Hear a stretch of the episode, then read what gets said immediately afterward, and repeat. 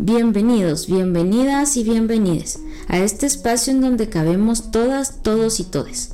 En el podcast Ser Libre es importante, queremos hacernos visibles, mostrar temas de la diversidad sexual y de la población LGBTIQ y que podamos expresar con orgullo nuestra forma de ser y sentir. Te invitamos a que escuches todos nuestros episodios y que dejes tus comentarios en las plataformas de vidas paralelas en donde podrás interactuar con nuestros amigos, amigas y amigas de los temas que vamos a platicar. Comenzamos. A este, a este segundo día, a este segundo día del primer módulo de la Escuela Feminista con el tema genealogía feminista. Y pues le damos la bienvenida a cada una de las participantes, esperando pues de que también podamos eh, hacer ver nuestras preguntas, nuestras dudas, nuestros comentarios. Agradecemos a la cuerda por estar con nosotros y también eh, todo esto gracias al apoyo de Oxfam de Guatemala y también al gobierno vasco. La organización eh, Vidas Paralelas está pues muy contenta de contar con cada, con cada una de ustedes de alguna forma y en esta forma pues de forma virtual. Y bueno, pues eh, continuamos con, este desarrollo de, la segunda parte del, primer módulo. Y dejo en palabras a las compañeras Ana Cotillo y Silvia Trujillo.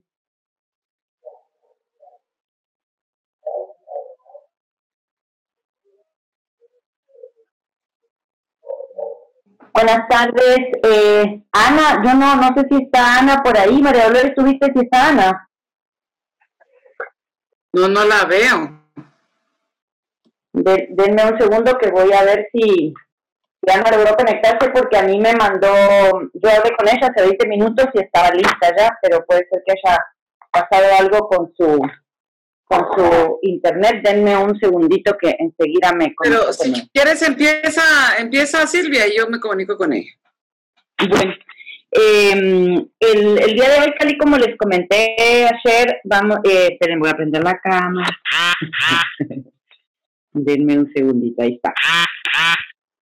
Ahí estoy. ¿Cómo están? Buenas.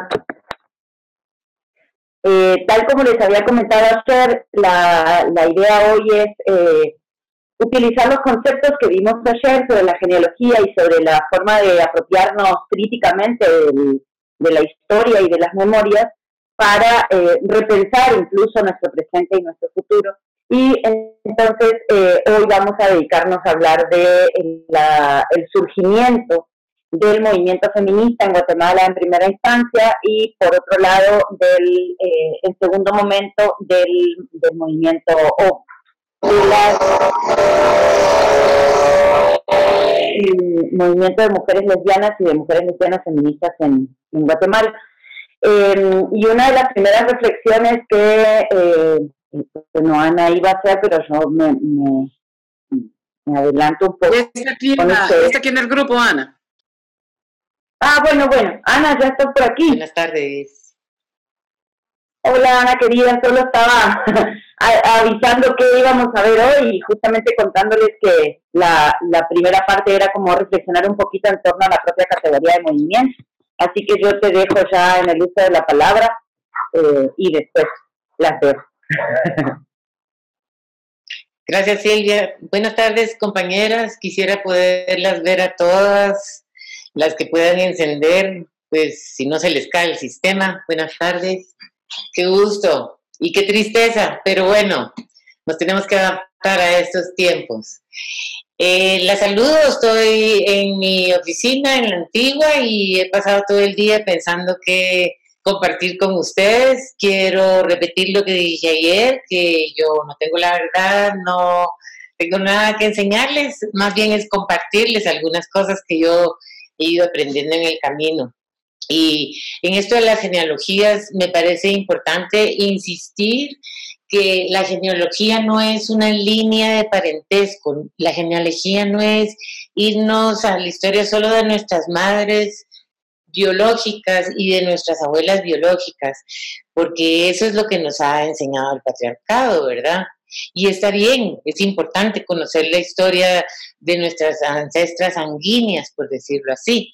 Pero nosotras ayer les decíamos que es importante también buscar en su entorno afectivo, familiar, histórico, geográfico, en su territorio, en su territorio cuerpo inclusive, cuáles son las cosas que las han marcado en el sentido de ayudarlas a trascender, de hacerlas romper con las opresiones, las múltiples opresiones que nos aquejan a las mujeres. Y cuáles han sido, digamos, las mujeres que las han ayudado para superar las problemáticas, digamos, de género, podríamos decir, para, decirlo en dos palabras. Entonces, desde, desde ahí, nosotras hemos estado desde hace muchos años, y cuando digo nosotras, me refiero a mis colegas de la cuerda, pero también nosotras como historiadores y antropólogas aquí en Guatemala, eh, tratando de darle sustentación, digamos, a nuestro ser colectivo y buscando, escarbando en el pasado dónde están las mujeres.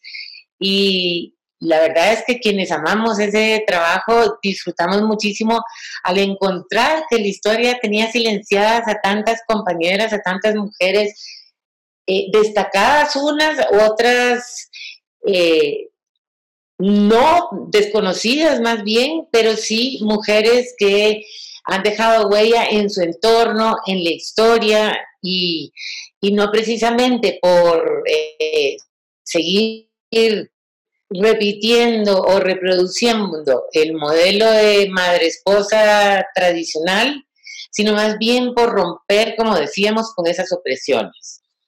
Eh, yo estoy designada esta tarde para hablarles del movimiento de mujeres y feminista en Guatemala, pero quiero aclarar desde dónde y cómo lo voy a hacer.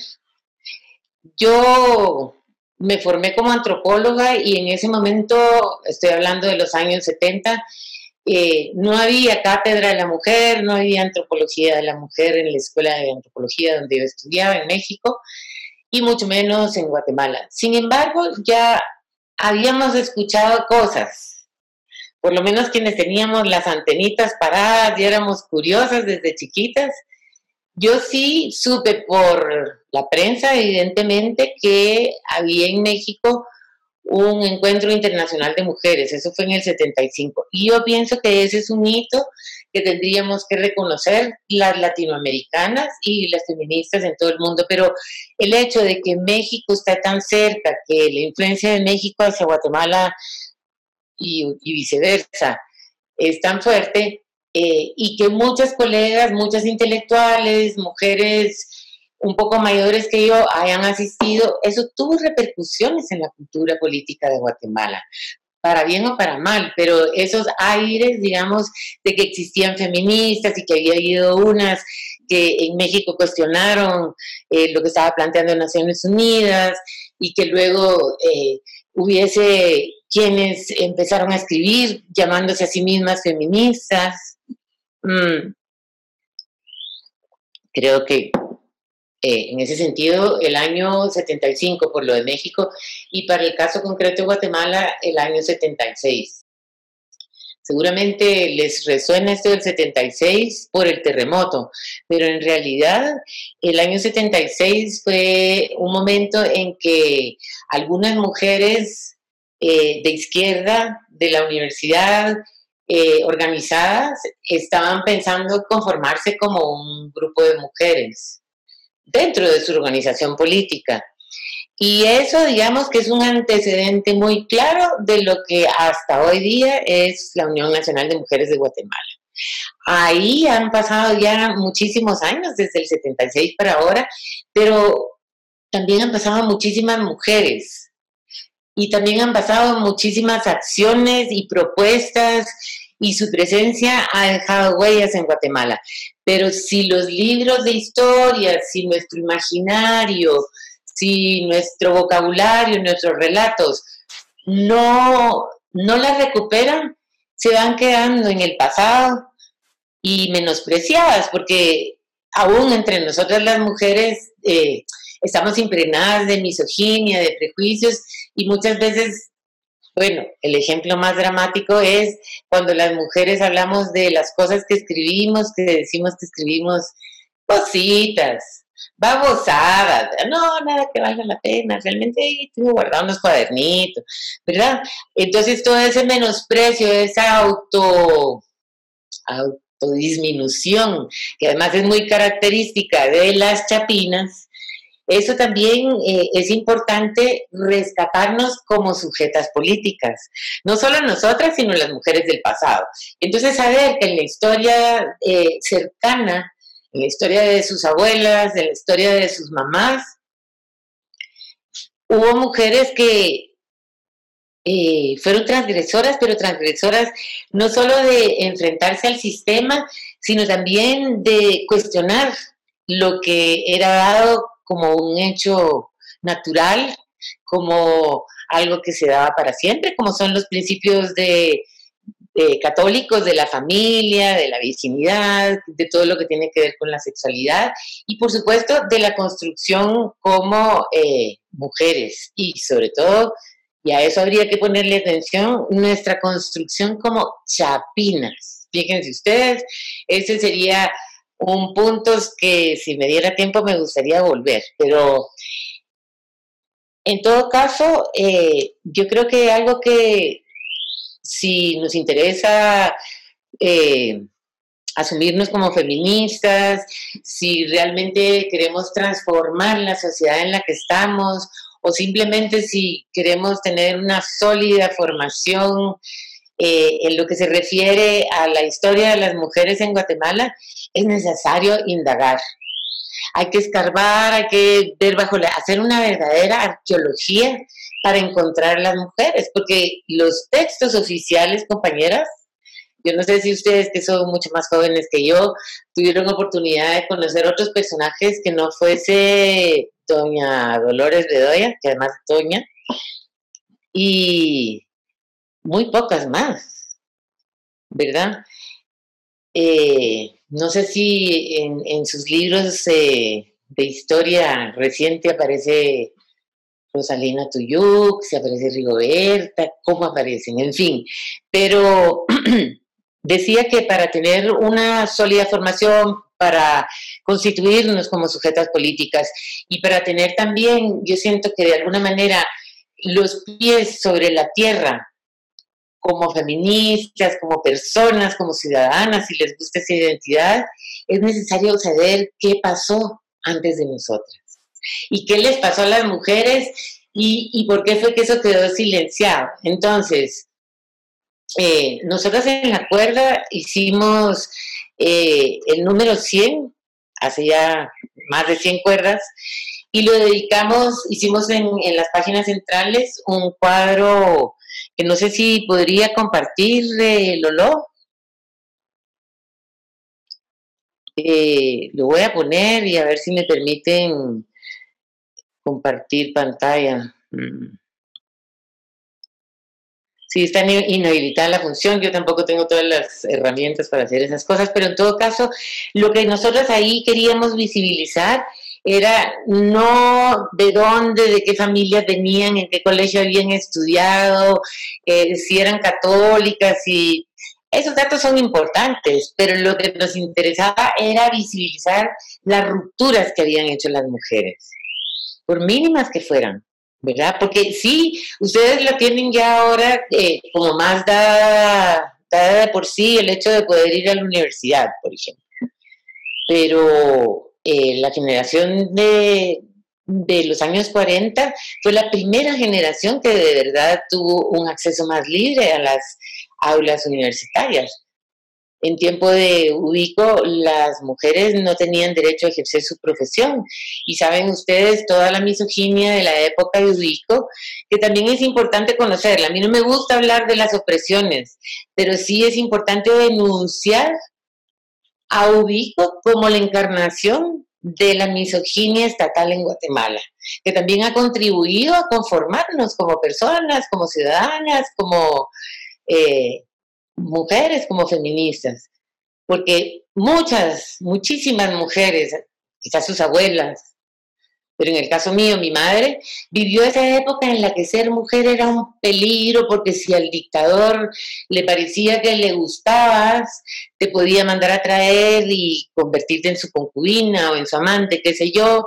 Eh, había una frontal lucha hacia las mujeres a las que no se les permitía por ejemplo, a las maestras que contraían matrimonio o se embarazaban, no podían seguir ejerciendo su profesión. Y eso no es nada más un, gesto simbólico, sino que es el empobrecimiento de las mujeres. Y así como eso, hay muchísimos ejemplos en la historia, pero sí es importante tener claro que para llegar aquí, a donde ustedes están, hubo muchas atrás de nosotras que nos permitieron hacer y decir y ser como somos hoy día las mujeres sin que necesariamente en la escuela nos hayan dicho nada, más bien nos han ocultado o estigmatizado a estos personajes que, como decía mi mamá, se han saltado las trampas. En esos afanes, eh, desde la academia y desde las organizaciones políticas con las que nosotros hemos trabajado, con las compañeras del sector, con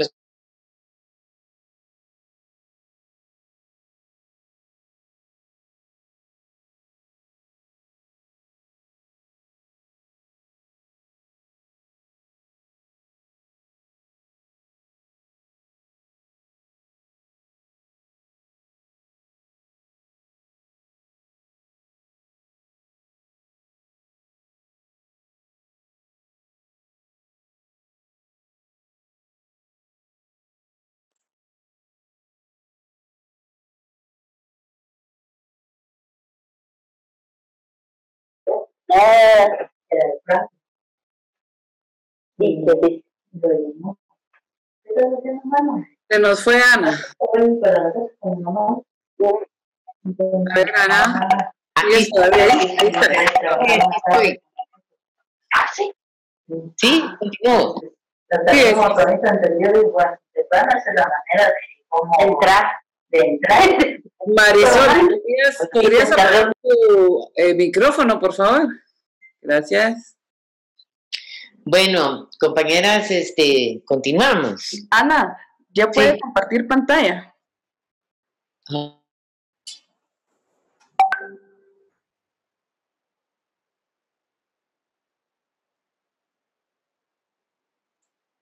Se nos fue otra vez Ana. ¿Será que es cuando trata de compartir la pantalla? Bueno, no importa, ustedes pueden algún día eh, ver la cuerda de papel, porque la cuerda que aparece en el archivo electrónico de la cuerda eh, es diferente, porque en aquel entonces no existía toda la tecnología que tenemos ahora. Bueno, compañeras, entonces yo decía que eh, la comunicación eh, no es nada más hacer periodismo, no es nada más, eh,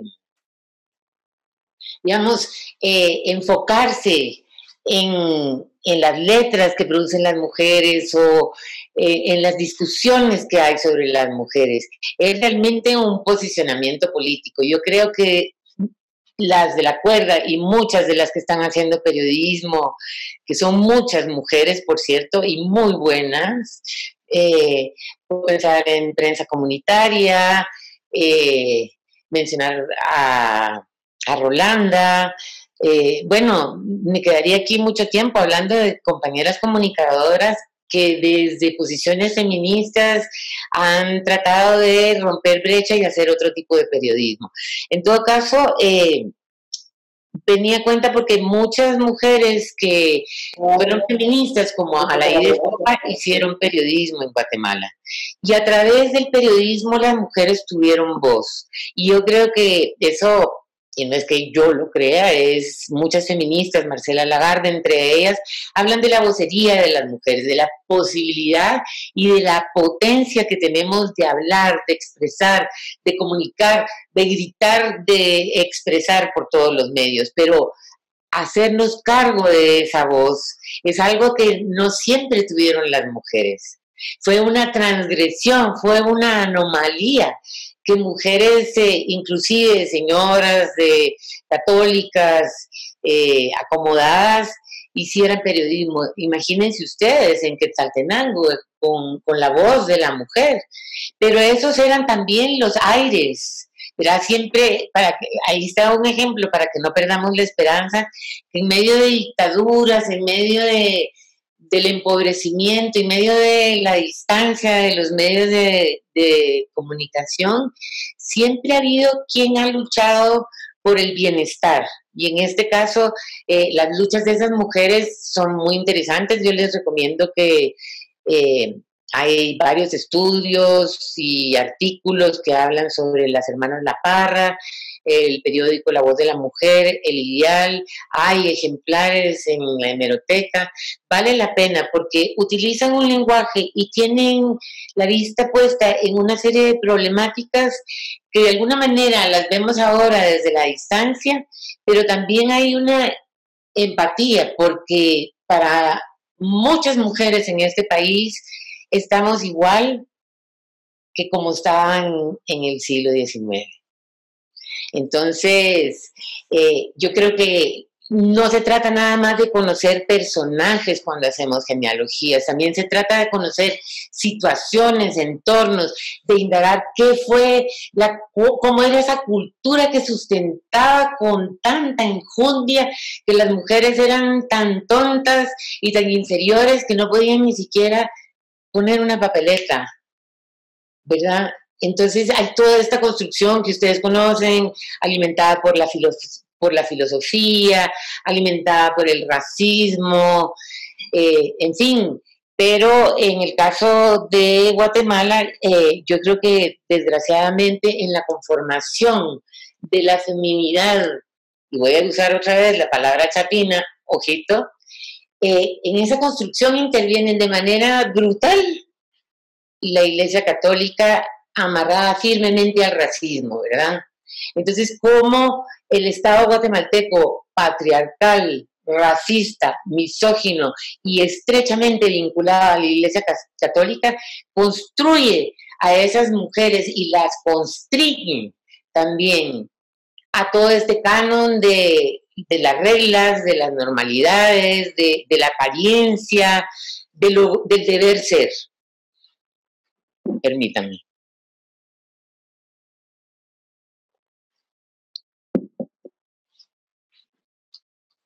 Entonces, eh, yo por eso quiero insistir que las genealogías no deben eh, limitarse a seguir las líneas de familia y, eso, sino que deben de ser como, como telarañas, ¿verdad?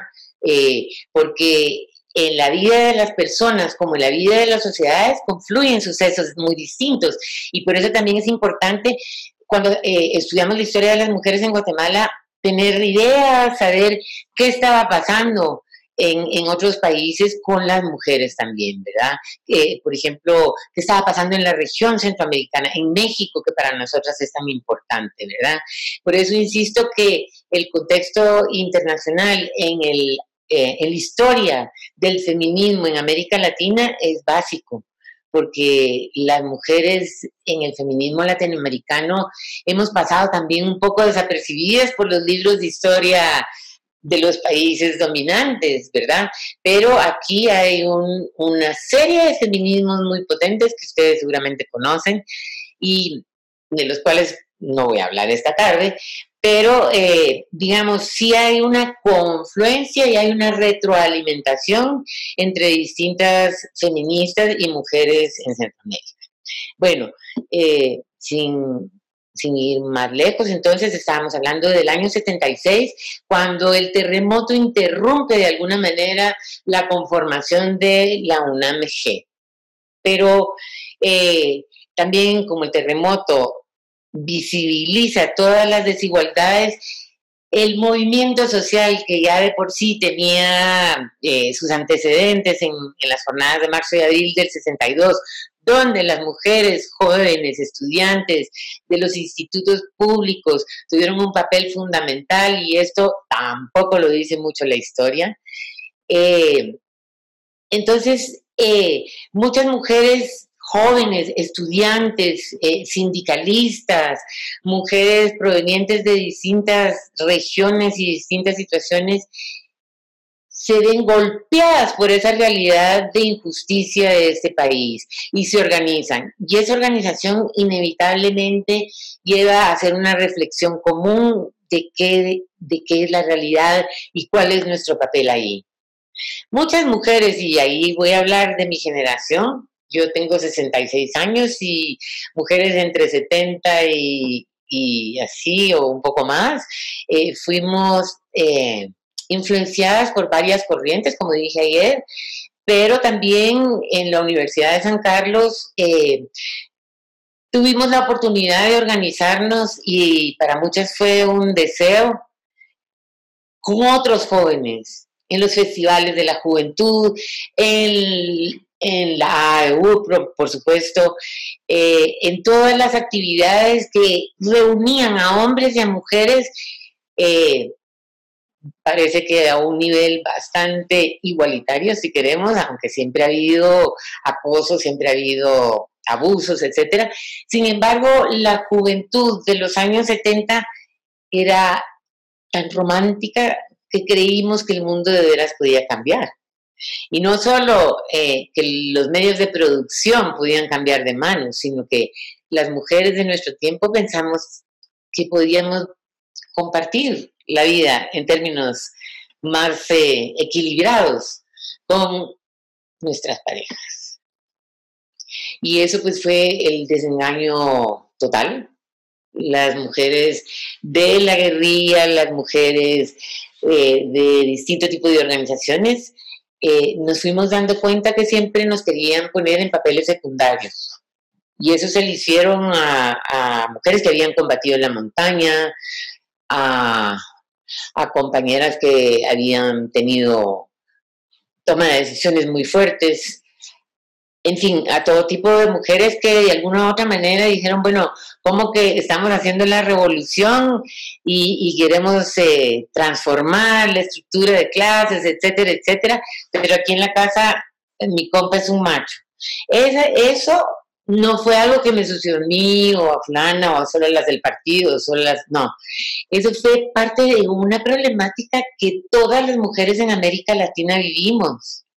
¿Verdad? Y eso es importante saberlo porque en ese compartir, a algunas se les ocurrió allá una cosa que parecía similar a la nuestra. Así que esto lo estoy diciendo porque a mí no me gusta esto de decir que fulana fue la que inventó la categoría de territorio cuerpo, no. Las categorías se van construyendo porque así lo va pidiendo la realidad y porque se hacen, se construyen entre varias personas.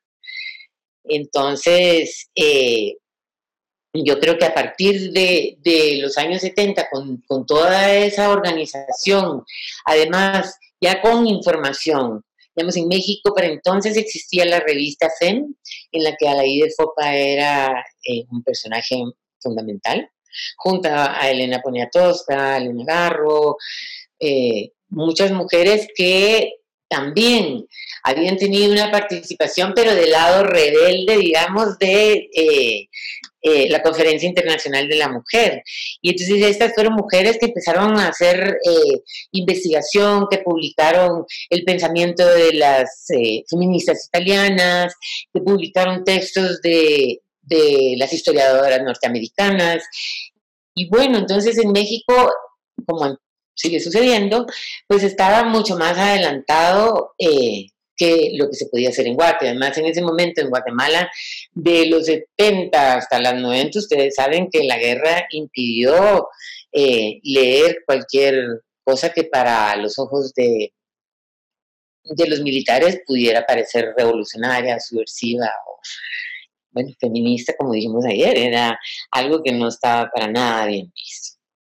Entonces, toda esta situación, yo creo que Guatemala fue singular eh, en el sentido que la violencia que hubo durante la guerra antisubversiva hizo que las vidas de las mujeres fueran tan terriblemente sacudidas, tan cruelmente sacudidas, que las vidas de las mujeres cambiaron, no solo por el dolor, sino por la necesidad de sobrevivir. Eh, Unavigua, por ejemplo, para mí es una de las organizaciones que eh, marcó mi forma de ver a Guatemala y de ver a las mujeres, porque ellas no son nada más víctimas, no son nada más viudas, no son nada más eh, personas que fueron violadas y que vieron asesinar a sus seres queridos. Ellas son sobrevivientes y son tan, eh, tan sobrevivientes, pero además tan sobresalientes, que ellas se le pararon al todopoderoso ejército de Guatemala para prohibir la conscripción militar. Para mí, digamos, ese es un hecho asombroso y no en la historia del país, en la historia de nosotras las mujeres.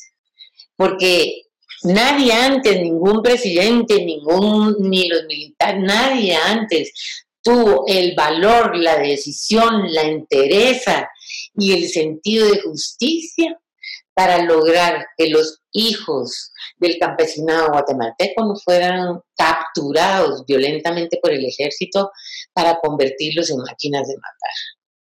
Digamos, las señoras de Conavigua no nada más eh, defendieron a sus hijos porque los necesitaban o porque les querían, sino que nos defendieron como país para que no nos obliguen a parir hijos para los ejércitos.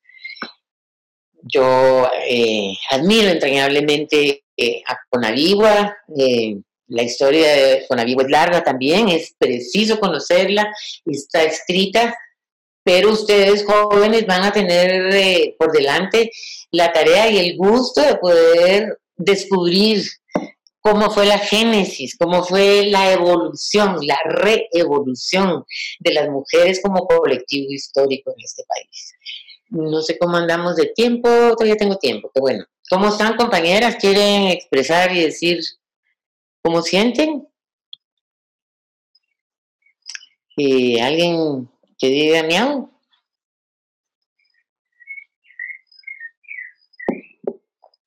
No me están escuchando. Sí, sí, lo estamos escuchando. Todo bien y entretenido hasta el momento, Ana, gracias. Sí, la verdad yo por eso no había dicho nada para que siga hablando. bueno, porque si quieren, este, hagamos un poco así los dedos, estiren sus brazos, tenemos, vamos como a la mitad, entonces, y piensen, ¿verdad? ¿Qué es lo que quieren? Eh, yo tengo aquí anotado lo que preparé, pero espero que nos dé tiempo de conversar. Y eh, como tengo una hora, entonces voy a seguir. Eh, anoten sus dudas y agradezco su atención entonces, compañeras. Mm. Entonces, eh, si vamos a estudiar a, los movimientos sociales en Guatemala, es importante saber que el movimiento de mujeres y el movimiento social, así como el movimiento feminista, son justamente eso, ¿verdad? Ustedes, movimientos, son eh, conformaciones que se rompen, se cambian, se transforman, que pueden ser de una temporalidad larga, de una temporalidad corta, que pueden ser eh, de muchas maneras. Entonces, cuando se habla del movimiento, es una abstracción que justamente quiere recoger que eh, es no necesariamente una organización, sino es un órgano, pues dirían los organicistas, ¿verdad? Pero, ¿qué diríamos nosotros las mujeres? Es un círculo, es una esfera en la que confluyen muchísimas eh, elementos para, para girar. Ojalá fuera así, pero generalmente las relaciones entre las relaciones están tan marcadas por las jerarquías, el autoritarismo, que aún nosotras las mujeres reproducimos ese tipo de organización. En todo caso, ustedes, eh, yo pienso que este periodo de los años 90 eh, es determinante y ahí sí ya podemos hablar de un movimiento eh, feminista en cierne, si quieren, antes de la firma de la paz, pero en la firma de la paz yo creo que ahí sí hay un parteaguas importante, pero no el, la fecha, ¿verdad? No solo el año 96, sino que es un proceso que abre la posibilidad de expresarnos. Y es algo de lo poco que se ganó realmente con la firma de la paz. Yo lo repito cuantas veces se puede, porque de todos los acuerdos económicos, sociales, etcétera, ni la reducción del ejército ni la reducción del racismo, no se ha cumplido mucho de, lo que se firmó. Pero sí tuvimos esta posibilidad de libertad de expresión que tampoco hay que darla por sentada, porque a mi generación y en los años 80 eh, hablar de lo que estamos hablando con la soltura y, con toda la información con la que estamos hablando, costaba simplemente la vida, la muerte, ¿verdad? Entonces, eh, yo creo que eh, los 90 hay que estudiarlos porque la presencia del sector de mujeres, por ejemplo, con todas las organizaciones que ahí confluyeron y que todavía confluyen, también su evolución es importante, compañeras, porque llamarnos feministas no fue así que alguien nos diera el diploma o, que uno, no, eh, eh, como el feminismo no es algo tangible y además una eh, siente que tiene que haberse leído todo y, y que tenés que conocerte todos los tratados internacionales y los derechos de las mujeres, etcétera. Entonces, asumirte feminista también es un acto político, yo diría, fundante. Porque en el momento en que te asumís feminista, si no es realmente solo una pose, eh, pero realmente si te asumís feminista, tu vida se trastoca para siempre. Y eso es algo también que se les advierte a las jóvenes que apenas empiezan, porque el feminismo te toca el cuerpo, te toca la vida, te toca la intimidad, te toca la cocina, te toca el baño, te toca todo. No te dejen en paz el feminismo. Y eso no es para asustarlas, sino más bien es para que sepan a la aventura a la que se meten. Porque realmente eh, el feminismo te impulsa, te obliga a buscar siempre las respuestas, a apoyarte, además a verte en las otras, y es un ir y venir constante. Por eso yo pienso que sí podemos hablar de un movimiento feminista en los 90, aunque en ciernes, pero yo sí recuerdo muy claramente a muchas compañeras venidas de distintas procedencias en, cuanto nos vimos nos asumimos como feministas. Y confluíamos en acciones, confluíamos en cosas, pero pues eh, digamos como que cada quien estaba haciendo lo suyo, además este, fuimos atravesadas por el ONGismo, atravesadas por el izquierdismo. Uno no puede ver los movimientos como bloques cerrados, ni tiene uno que comprender y realmente ustedes cada vez van a tener más oportunidad de verlo porque lo van a ver desde fuera. Nosotros porque estamos metidos en esta cosa, sí, nos cuesta mucho ver, digamos, yo ahora que ya han pasado 25 años desde, más o menos desde que la cuerda empezó, sí, ya puedo ver ese bloque de historia para atrás. Pero cuando lo estábamos viviendo, no podíamos saber todo eso, ¿verdad? Que pasó y lo que ha seguido pasando. Y bueno, ahora en esta incertidumbre en la que vivimos, ¿para qué les cuento? Entonces, yo pienso que el sector de mujeres es fundamental.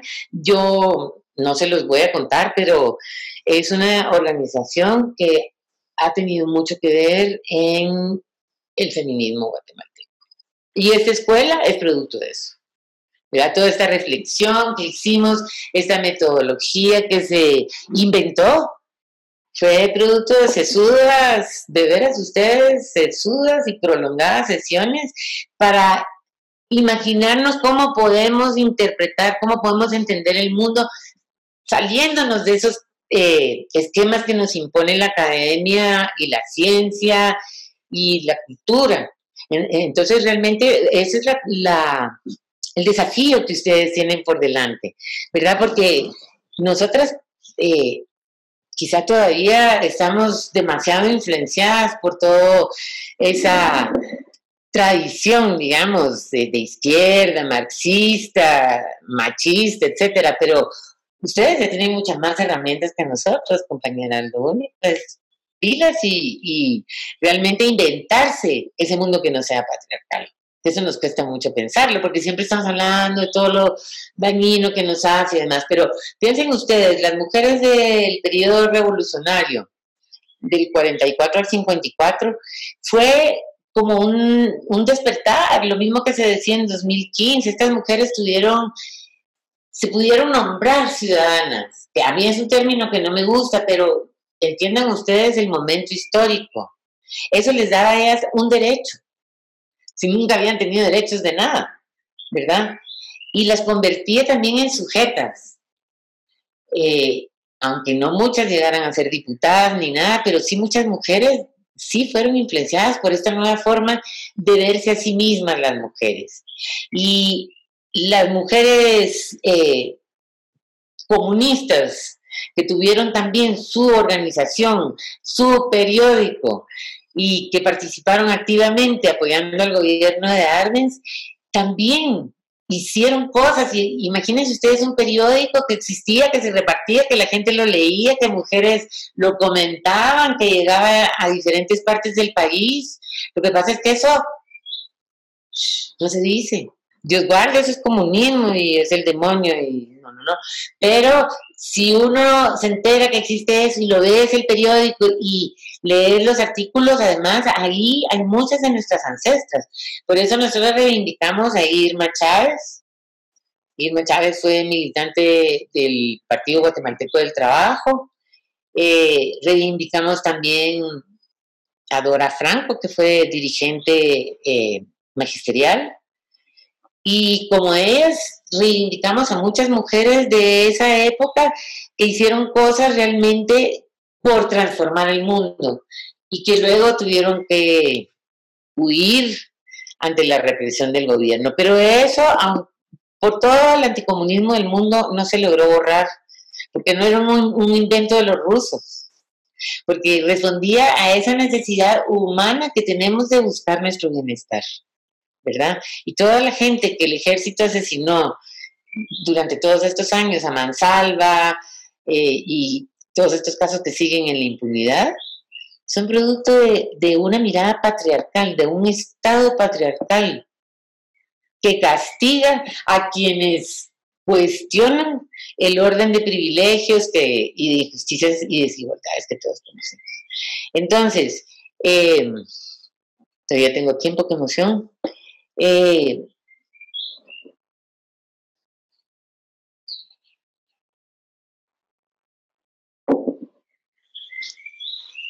Eh, las semillas, como les digo, en, campo más o menos fértil, se reproducen.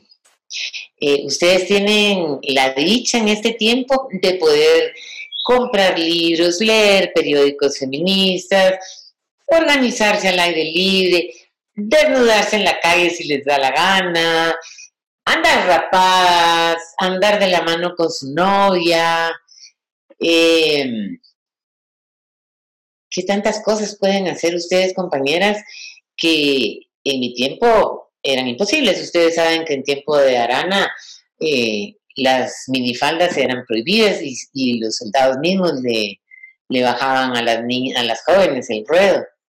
Y bueno, como de eso hay muchas cosas, ustedes conocen a todas las mujeres que fueron asesinadas, saben lo que pasó con las mujeres durante la guerra, ese es un periodo, un capítulo que marcó la feminidad guatemalteca. ¿Qué hizo la violencia sexual en el campo? ¿Qué hizo en las poblaciones?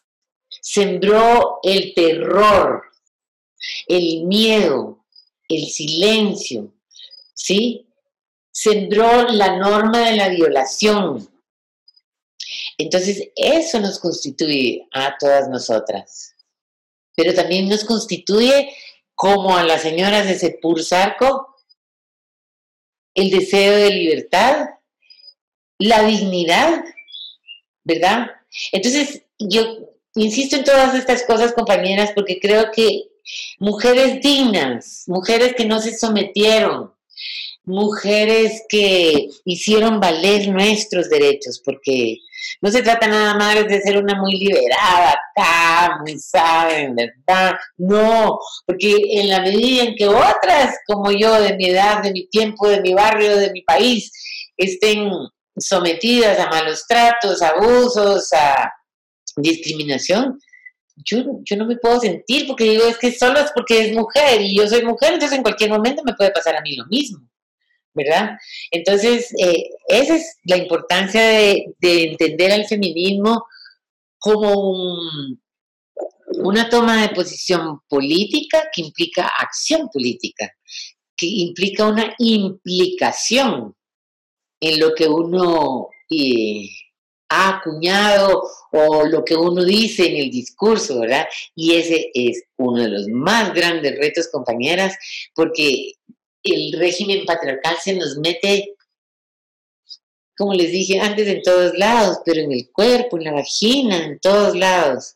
Entonces, eh, luchar también por eso es importante y en Guatemala muchas organizaciones han visibilizado la violencia sexual que no se había dicho tan explícitamente como actoras de cambio.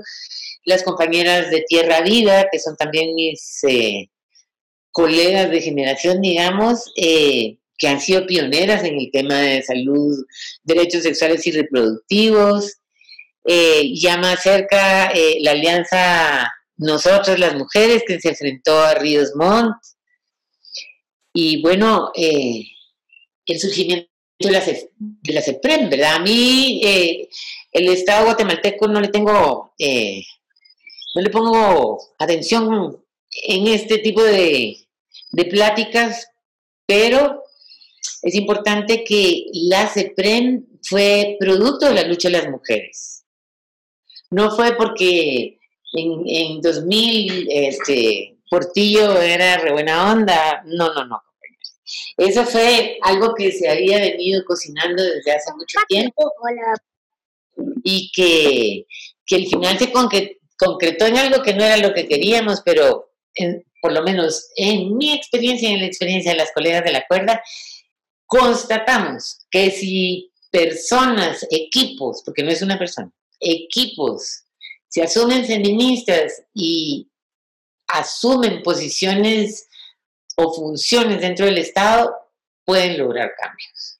Claro que eso puede no durar nada, puede también convertirse en cosas que no queremos, en fin, pero eh, hoy que la CEPREM eh, está siendo amenazada de desaparecer por parte de este hombre, pues aunque el Estado no nos guste, pero yo pienso que es algo que simbólicamente tenemos la responsabilidad de defender, compañeras. Porque si solo vemos la institución como, pero si también dejamos al, al, al patriarcado hacer lo que les dé la gana, sin ni siquiera hacerle saber a la ciudadanía, a la población, qué, es esto y qué significa, yo creo que es ir como perdiendo libertades de alguna manera.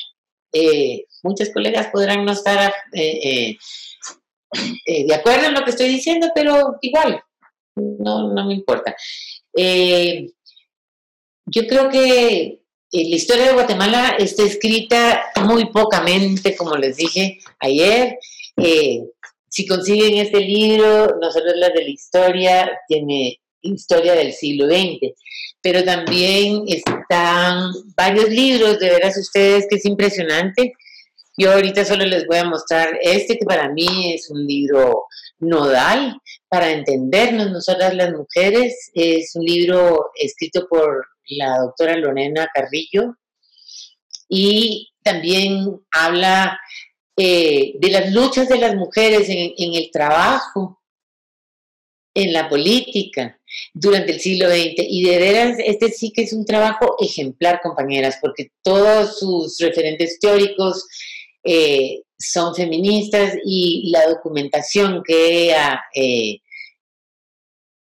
con la cual fundamenta su libro es maravillosa. lo pueden piratear porque ya no, no está en interés. Y luego, por ejemplo, pues hay otras cosas.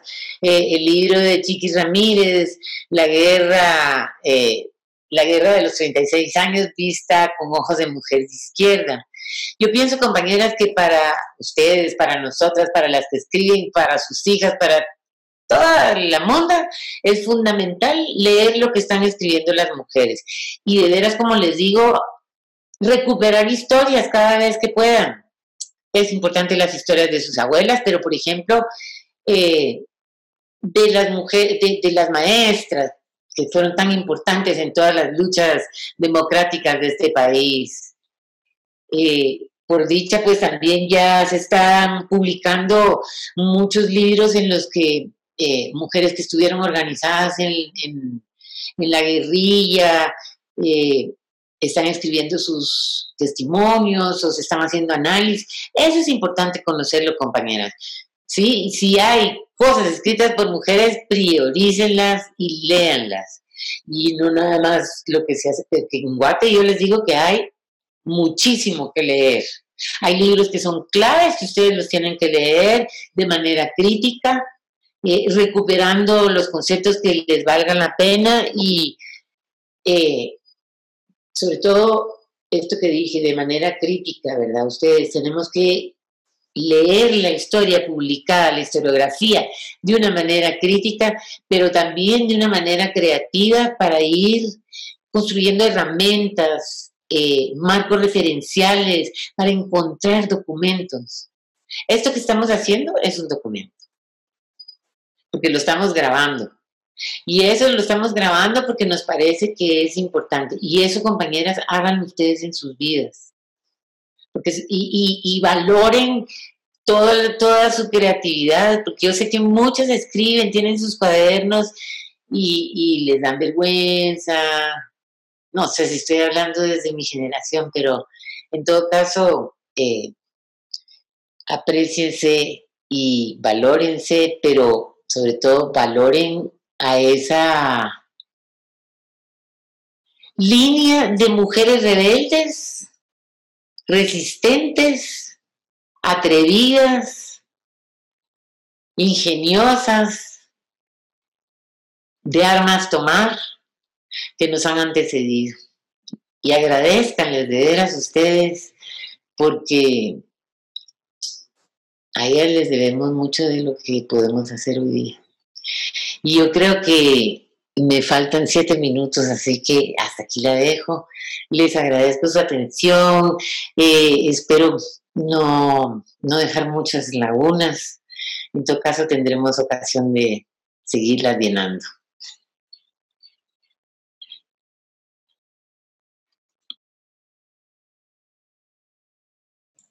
Ana, una pregunta. Eh, quisiera, eh, no sé si Alejandra Teleguario tiene una duda, podría hacerla o comentario. Sí, muchas gracias. No sé si me logran ver, creo que sí, ahora sí. Pero bueno, buenas tardes para todas, todos y, y todos. La verdad es que muy enriquecedora las palabras de, de Ana. Me, me marcaron mucho y me quedo como con muchas situaciones, ¿no? Y al menos como forma de comentario. Eh, y, también pregunta, ¿verdad? Al menos como mi comentario sería de que yo considero bien importante el hecho de que haya un relevo intergeneracional entre mm, las mujeres feministas que tienen pues una trayectoria larguísima, ¿verdad? En diferentes ámbitos, con quienes ahorita estamos asumiendo ese rol y que estamos haciendo como diferentes situaciones, precisamente también a favor de los derechos de las mujeres y precisamente quienes pues estamos en los rangos de edad desde los 15, eh, 18 años en adelante, ¿no? Que también pues somos relativamente, eh, bueno, demasiado jóvenes, mejor dicho, ¿verdad? Y que creo que es bien, bien importante el tener ese intercambio de conocimientos y experiencias para irlo construyendo, ¿no? Porque al final creo que a manera de reflexión, yo recuerdo que, bueno, yo el año pasado me gradué de, de magisterio infantil y eh, pues llevaba un curso precisamente de literatura guatemalteca, ¿no? Pero eh, hubo en una oportunidad donde nos dejaron una investigación eh, para conocer quiénes han sido autores eh, de Guatemala, ¿no? O sea, saber quiénes han impactado como la literatura del país y diferentes logros que se han tenido, ¿no? Y, y algo que sí me, me marcó mucho y que creo que es algo con lo que me voy a quedar siempre, algo por lo que me gustaría seguir pues activando, es que en ese proceso de investigación yo me daba cuenta que salían nombres como Miguel Ángel Asturias, Augusto Monterroso, y, muchísimos más, ¿no? Que al final todos eran hombres y mi pregunta era, bueno, ¿dónde quedamos nosotras las mujeres? O sea, ¿qué pasa con aquellas ancestras que, que han escrito, que han, pues a través de, de, de, todas sus experiencias, han marcado la memoria histórica del país y que hasta cierto punto también se ha vuelto parte de la literatura? O sea, ¿dónde están esos recursos? Y, y, o sea, al final, ¿qué pasa con esa experiencia? ¿no? Que al final creo que poco a poco se va perdiendo, pero creo que es sumamente necesario el empezar a rescatarlo y creo que es también parte del compromiso que, que tenemos, ¿no? Tener como esa, eh, esa oportunidad de seguir buscando a todas esas autoras guatemaltecas que han dejado precisamente esa marca y, y esa huella eh, en la historia del país y, y, rescatar pues todo lo que nos han aportado. Y ahora manera de pregunta, Ana, eh, bueno, yo, yo sé que tal vez el contexto en el que ustedes estaban en su generación era distinto al que nosotras estamos ahorita, ¿no? O sea, es completamente diferente, obviamente pues hay algunas situaciones en común que no se ha logrado pues erradicar al 100%, eh, pero al menos a mí me gustaría pues preguntarte, eh, para ti cuál es como la, el principal, la principal motivación o el principal mensaje que nos podría dejar a nosotras, las mujeres jóvenes que estamos empezando en esto del activismo feminista y la lucha de los derechos de las mujeres, ¿qué, qué, qué mensaje nos darías a nosotras, no? O sea, ¿qué, qué podríamos hacer? cuál tendría que ser como principalmente eh, algunas de las herramientas que nos podrían servir a nosotras pues para seguir luchando a favor de nuestros derechos. Muchas gracias.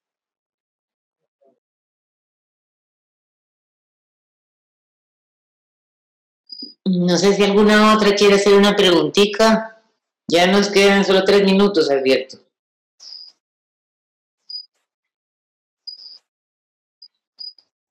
Eh, hola, yo solo quería hacer un comentario que me parece bien, bien interesante. Eh, digamos también, eh, por ejemplo, que el, papel de, de, las mujeres que comenzaron a hacer activismo en la búsqueda de los desaparecidos durante el conflicto armado interno, creo que también fue un parteaguas para, para empezar a hablar de feminismo, ¿no? Y es interesante, por ejemplo, en algunos trabajos de Ana Silvia Monzón, en donde ella hace como la distinción acerca de como, no sé qué piensa, qué, qué, qué, qué pensás tú, Ana, acerca de esto, esta distinción entre movimiento de mujeres y movimiento feminista. Digamos, ¿cómo miras esta, eh, eh, no sé, yo tengo mis dudas, digamos, aunque, aunque a mí leyendo ese, los planteamientos de ella, pues sí me parece como pues ahí, ahí tiene mucho para la discusión, ¿verdad? Para, para hablar de eh, cuáles son los criterios para distinción de esto, pero digamos, probablemente, yo no he leído mucho, pero estas mujeres que fueron un parteaguas para hablar de feminismo en Guatemala, eh, probablemente no tenían como esta idea de, de, derrocar el patriarcado, por ejemplo, o de, o de cambiar y modificar las relaciones de poder desiguales entre hombres y mujeres, pero sí luchaban por los derechos de las mujeres desde, desde otros ámbitos, ¿verdad? Entonces, eh, quería preguntarte qué pensabas acerca de, de esta, estas dos distinciones. Ok. Bueno, eh, voy a contestar brevemente para no quitarle tiempo a Silvia. Eh, Alejandra, eh, híjole, qué responsabilidad me pones de dejarles un mensaje a las mujeres. Bueno, eh, yo pienso que es súper importante no aguantar, porque a las mujeres nos han enseñado a que por amor hay que aguantarlo todo y hay que además sacrificarse y, y yo pienso que eso nos hace mucho daño. Pienso que las mujeres tenemos mucha curiosidad y la curiosidad es un sentimiento maravilloso.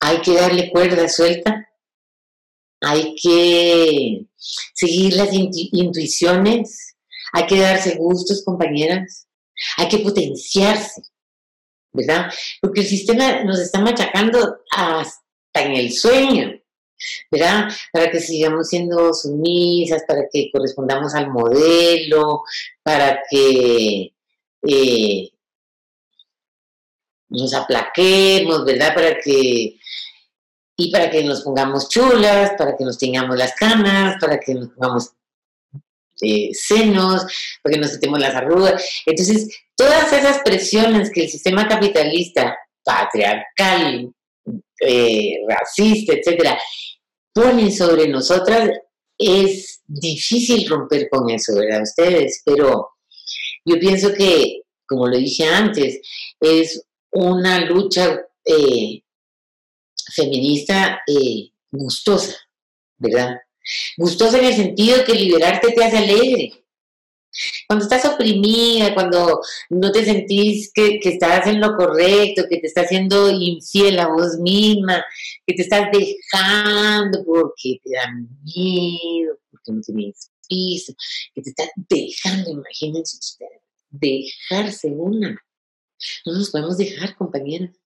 Ese es, digamos que básicamente mi mensaje porque no tengo más tiempo, si no les echaría más rollo. Y eh, para Victoria, fíjate vos que en la búsqueda de, las y los desaparecidos hay muchas historias y es importante hacer visibles. Está doña Juanita de Molina Loza, a quien este, iba solita a protestar, a exigir al parque. Y antes que ella, en tiempo de Estrada Cabrera, eh, la abuela de una amiga mía, eh, la abuela de Maya Alvarado, por haber ocultado a unos señores que le hicieron un atentado a Estrada Cabrera, a ella la tuvieron encarcelada en una jaula en el parque. Entonces, la presencia de las mujeres, lo que pasa es que hay que, como les digo, hay que buscar. Bueno, entonces, Victoria, eh, también me preguntas que si yo estoy de acuerdo con esa diferenciación entre el movimiento de mujeres y movimientos feministas. Hoy día, con, con eso que ya no somos o mujeres u hombres, ya, ya mi respuesta va a quedar, pero así de lo más anacrónica, ¿verdad? Pero yo pienso que en Guate, en el momento en que nosotros empezamos, cuando yo y mi generación y las que volvimos del exilio, las que bajaron de la guerrilla, etcétera, este, de los años 90, eh, había muchas mujeres que se organizaron, porque en Guate siempre las mujeres se han tenido que organizar por el chorro, por la escuela, por eh, muchas razones, por construir la guardería, por el mercado, en fin, ¿verdad?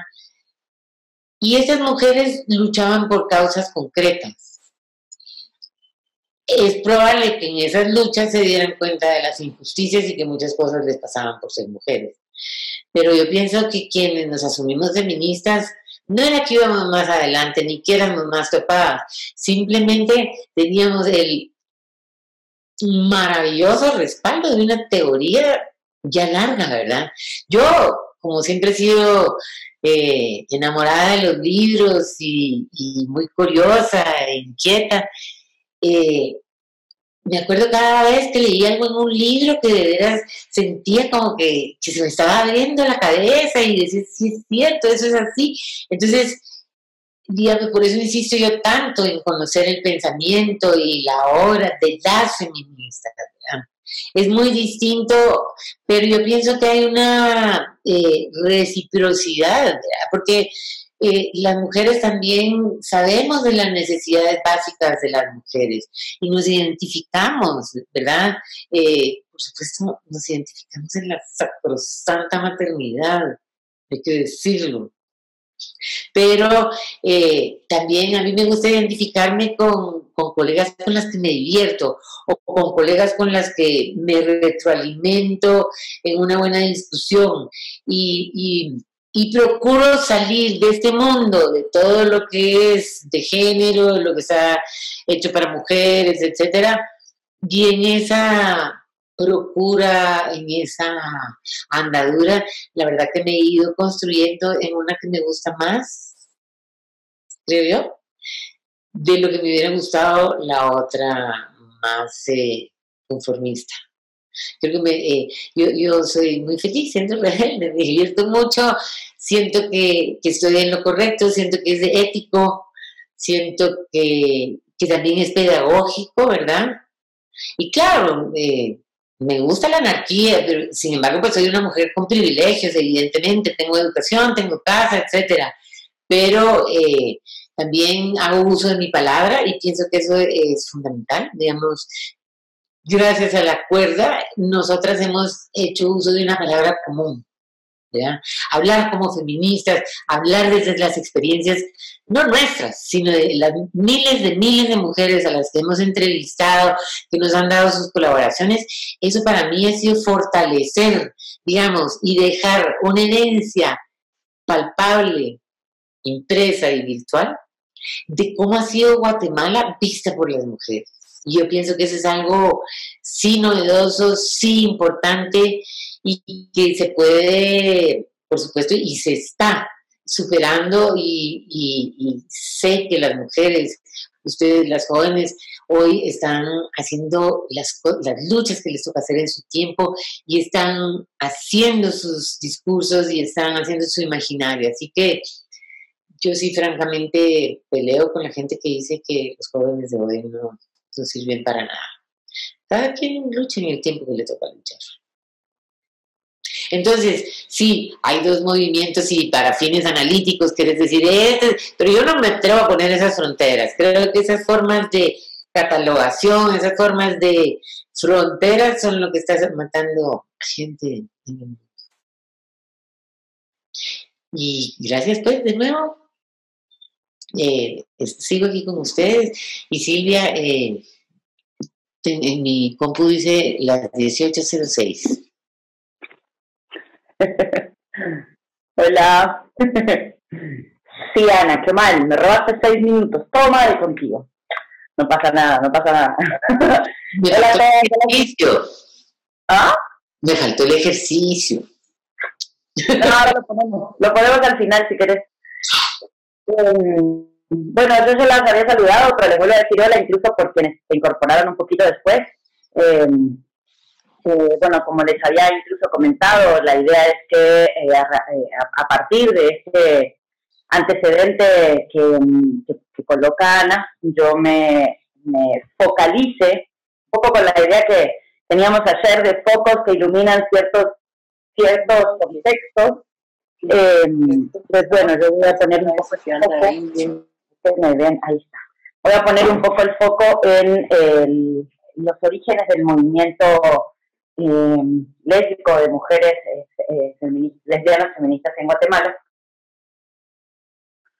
Y, a mí me gustaría preguntarles quizás em, si ustedes saben en qué momento surge de este lado del mundo el, el movimiento de mujeres que se autoidentifican desde este, identidad como mujeres lesbianas. ¿Alguna sabe en qué momento, en qué contexto histórico, en qué momento se comenzó incluso a nombrar a las mujeres lesbianas? Porque eso es parte también de, no como, no como para, como en el colegio, ¿no? Que hay que aprenderse de memoria el año. No, no, no, sino más bien entender en qué contexto se va dando. ¿Alguna sabe? ¿Tiene idea? ¿Leyó? Si quieren me contestan por el chat. A ver, ver. bueno, gracias Ana, gracias Ana. No, no tengo, no tengo respuestas. ¿Alguna se anima?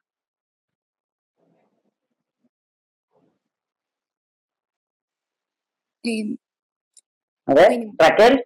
Sí. Eh, no sé si esté bien, pero eh, más o menos, si no estoy mal, empieza cuando se empiezan a dar también los movimientos como queer, eh, LGBT y todos estos movimientos, entonces a raíz de eso eh, empieza como a hacerse visibles el movimiento de mujeres lesbianas y se unifica como un solo movimiento feminista, ¿verdad? Independientemente de la orientación sexual o identidad que tengan. Ok. ¿Quién, quién más? ¿Quién más se anima? y yo, yo digamos, no, no, la verdad estoy haciendo memoria para tener al menos una, una, un recuerdo o algo así, como con del, en el contexto en el que, en el que surgió, y digamos un compañero que es parte de la comunidad de gay, eh, me, me, había comentado un poco de que como en el 2002 empezó como a, a, a, en la U a hacer como comunidades y cosas así eh, como AESDI o algo así, creo que se llamaba una asociación donde está él, pero más allá de eso, si no, no conozco un poco más acerca de cómo surgió el movimiento lésbico. Ok. Bueno, a ver, voy a, voy a, como a, Hola. Hola Adriana, a ver, contame. Yo creo, y si no estoy muy mal, creo que el movimiento lésbico inició con Lesbirada, allá por el año de 1900 ay, creo que 90 y algo. no recuerdo mucho. Eh, ahorita muy específicamente porque... Del año 99, querida Adriana. Eh, gracias, gracias Amarilis. Ay, Amarilis, ahí estás. Voy a, voy a, contarles un poco y, luego reflexionamos sobre el repertorio de demandas. Por ahí, yo no sé si María Dolores puede compartir la, presentación, si no, no importa, si no la vemos después. Pero bueno, a ver, yo primero quería ubicarme en el contexto, en el contexto mundo, ¿no?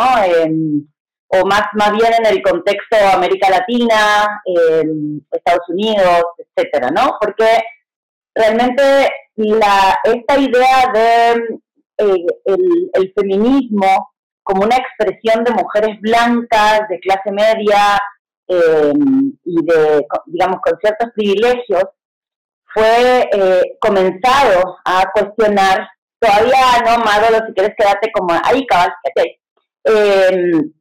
la cosa es que comienzan a cuestionarse a fines del, bueno, durante la década de los 60 eh, comienza a cuestionarse justamente esa idea de quiénes son las que cuentan la historia por nosotras, quiénes hablan por nosotras, quiénes este, ponen nuestras demandas en la agenda pública. Y entonces comienzan las mujeres negras, sobre todo las mujeres negras, pero también las, mujeres obreras, a decir, ese, ese feminismo que eh, eh, hablan las mujeres blancas no es el que nos representa, no es nuestro feminismo, no es nuestra lucha, porque, decía las mujeres obreras, eh, esas inquietudes que las mujeres blancas están poniendo en agenda no nos contemplan, porque quienes le limpian la mugre a las mujeres blancas que están hablando, están, eh, ellas están hablando en el contexto de Estados Unidos, somos nosotras, decían, ¿no? Las mujeres eh, obreras, de, de, quienes no se habla, o las mujeres negras.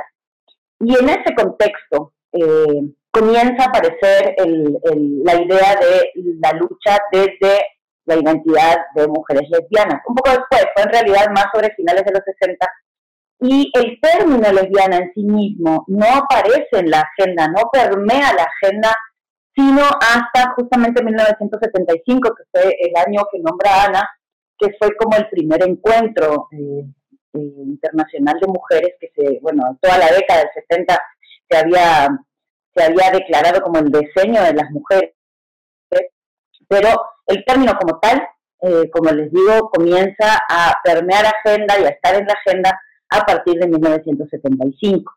Em, no sé, a mí me gusta, siempre que hago estos ejercicios, siempre me gusta pensar qué estaba haciendo yo, ¿no? Cuando empiezo a reflexionar sobre, sobre, no sé, a veces sobre la historia me empiezo a preguntar, ¿no? Eh, ¿qué, estaba haciendo yo, no? Eh, y bueno, resulta que en términos históricos 1975 nos queda aquí nomás, ¿no? Porque la historia, ustedes saben que los ciclos son a largo plazo.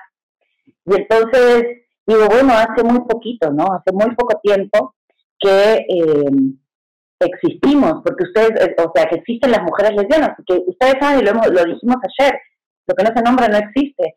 ¿Qué pasaba antes? Y ahora voy a, voy a, digo esto porque ahora van a ver como incluso tenemos quizás en Guatemala antecedentes de mujeres lesbianas desde 1800 e incluso antes, pero como no existía el concepto y además se las criminalizaba, entonces parecía que no existía. Em, entonces, bueno, ese es un dato importante. Otro dato importante es un par de años después, 1981, se produce el primer encuentro de mujeres feministas en Colombia. Eh, al que asisten eh, mujeres lesbianas, pero que en realidad como el tema central de ese, de ese encuentro fue la autonomía, no aparece la demanda específica, sino hasta el cuarto encuentro, que fue en 1987. Recién ahí las mujeres, y a nivel regional, las mujeres lesbianas pudieron enunciar sus propias demandas y de hecho les fue mal, digamos, porque enuncian sus demandas, las ponen en agenda y no y no encuentran eco, ¿no? Entonces, justamente por, por este mm, no, no sentirse escuchadas o no, o, no, o no sentirse satisfechas con el nivel de debate que se dio, se conforma la Red de Mujeres Feministas Lesbianas de América Latina y el Caribe en 1987. Como un intento, eh, digamos que todos los 80 e incluso hasta los 90 eran momentos donde las mujeres hacíamos estos grandes encuentros masivos. Todavía se hicieron en los 90, eh, bueno, y si no me equivoco, al principio de los 2000 todavía, pero bueno, poco a poco, este, no sé, nos ganaron, yo creo que estas ideas de las redes, las redes dejaron de ser redes sociales donde nos veíamos las caras y empezamos a, hacer estas cosas por, por internet y entonces ya no nos juntamos tanto. Pero eh, incluso vamos a hablar de un movimiento importante y de un encuentro importante que hubo en Guatemala eh, de mujeres lesbianas que también forma parte, como digo, de esta tradición de encuentros grandes que, se hacían y que, bueno, hay que ver qué pasa en la actualidad. Dicho esto, como contexto, insisto, más, más grande, em, ahora sí me gustaría meterme en el, en el, en el contexto Guatemala. Y mm, a mí me tocó hacer hace un par de años eh, para Odisea, una organización de mujeres lesbianas, un, un este, diagnóstico de la situación y de las demandas políticas de las mujeres lesbianas, capaz que Andrea se acuerda porque entrevisté a Andrea en aquel momento. Pero bueno, parte de lo que yo investigué en ese momento es lo que yo les voy a compartir hoy en, en, este, en, esta charla, ¿no? Em, la cosa es que, digamos, hay un primer antecedente. Yo me, me fui a conversar con historiadoras eh, a ver si recordaban antecedentes de hacer visibles a las mujeres lesbianas. Y eh, hay un primer antecedente de un libro de visitas de la cárcel donde de 1765, imagínense, 1765, eh, que estaba recluida porque eh, tenía una, entre comillas, amistad ilícita.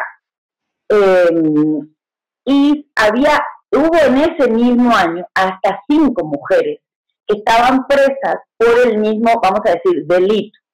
El delito era relaciones ilícitas y mal, y mal entendidas. Em, Alejandra dice, nos podría pasar por escrito las fechas importantes. Sí, si quieren se las sumo a la presentación esta que tienen. Estas fechas que yo acabo de mencionar no están en la presentación, pero con mucho gusto las puedo sumar como para que ustedes incluso busquen hay, hay una, una, un libro que se llama Malditas, que lo escribe, ay, se los voy a buscar, donde hay un relato incluso em, de una mujer lesbiana y de eh, una de las primeras mujeres, de las primeras mujeres trans, y está ahí, eh, ¿cómo se llama? Iti Artiga es la, la autora, Iti Artiga, sigas con, con Z, y ahí hay relatos de estos que yo les estoy contando eh, de los años 60, por ejemplo, que, no sé, eh, a mí me parecen como eh, datos muy interesantes de, cómo en, en ese momento ya se estaba hablando de cuestiones que después sí logran permear la agenda y que hoy nos parecen como mucho más comunes, por llamarlo de alguna forma, pero que en aquel momento no estaban ni siquiera, como digo, este, puestas en el, en el debate. Eh, pero sí, con mucho gusto. Yo le sumo, le sumo a la presentación estos datos y lo del 75, que es el primer encuentro internacional de, mujeres impulsado por Naciones Unidas, eh, donde aparece mencionada la palabra ya y aparece la identidad como demanda. Em, bueno, y sí, también está la investigación del archivo de la policía, me dice Ana, y efectivamente ya vamos a, vamos a llegar por ahí en un ratito. Pero eh, bueno, como les decía, el primer, eh, por lo menos de lo que yo he podido rastrear, porque insisto, este, probablemente haya más, hay que hacer más investigación. Por ejemplo, ahí tenemos un dato. Ustedes no saben lo que costó ir eh, recogiendo y encontrando estos poquitos datos que están en esa investigación de Odisea. a mí me tocó recogerlos casi que, bueno, vía entrevista y así, datos muy, muy pequeños. Hay muy poco escrito sobre el movimiento de mujeres lesbianas y mujeres lesbianas feministas o feministas lesbianas. Y, ahí me parece que hay una labor importante que hacer, ¿no? en el sentido de rescatar el ostracismo estas historias de las ancestras que, que son muy importantes, porque si no seguimos contando la historia a partir de relatos que construyeron otras, ¿no? Y, no sé, bueno, yo ahí sí, eso lo dejo como una inquietud, eh, porque hay, hay poca investigación, pero bueno, les decía, em, este dato de, finales del siglo XVIII, donde había mujeres presas por estas relaciones ilícitas o malentendidas, em, no sabemos, porque efectivamente la investigación no, es concluyente, no sabemos si esas eh, relaciones ilícitas tenían que ver específicamente de relaciones entre mujeres, pero em, pareciera darse a entender que, que tenía que ver con esto. Un poco después, en 1805, unos años después, ahí sí aparece ya una evidencia de una mujer que sostuvo una relación con otra mujer y fue denunciada por su propio marido eh, porque tenía este, este tipo de relación. Em, la, la, mujer que estaba en, prisión porque la había denunciado el marido se llama Dorotea Altamirano y em, imagínense, había sido enjuiciada por la Real Academia, todavía estamos hablando de la aplicación de justicia colonial, ¿no? Y ella tenía una amistad con otra mujer que, amistad, entre comillas, eh, con otra mujer que se llamaba Higinia Ramírez, y como les digo, en, el, en el Archivo General de, Centroamérica está la denuncia de del esposo de Dorotea, donde este, él denuncia que eh, su esposa eh, se vestía de hombre y que eh, además tenía esa amistad con Virginia Ramírez, ¿no? Y entonces la, la hacen, la, la, meten presa, digamos, por, por el delito de la homosexualidad.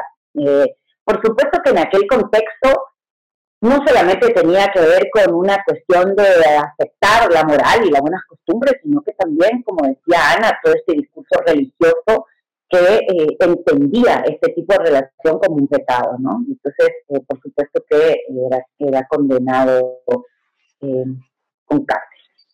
Luego tenemos que transcurrir más de un siglo, ¿se acuerdan que esto que les estoy contando es 1805? Y luego tenemos que transcurrir más de un siglo y ubicarnos en el contexto de Ubico, Ahí sí quizás te pido, María Dolores, que pases a la siguiente diapositiva, porque hay un dato interesante de esta mujer que ahora van a, van a ver, que es la Maciste, y ella, em, ella ocupó un cargo público, bueno, lo ocupó más adelante, pero digamos que ella empieza a cobrar relevancia en el contexto de Ubico, en ese contexto absolutamente represor y autoritario que nombró Ana, esta mujer eh, se convierte en figura pública porque era una especie de, eh, de seguridad de Ubico, ¿no? Ella acompañaba a Ubico en sus giras.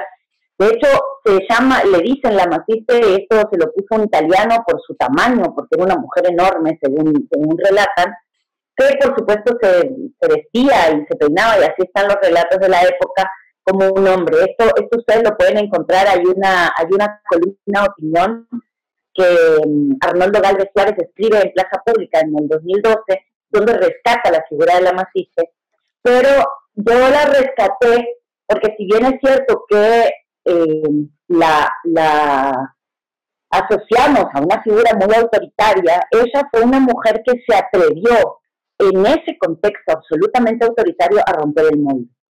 Y eh, a vestirse como, o sea, a tener otra estética distinta a la que era lo, entre comillas, normal para las mujeres de esa época.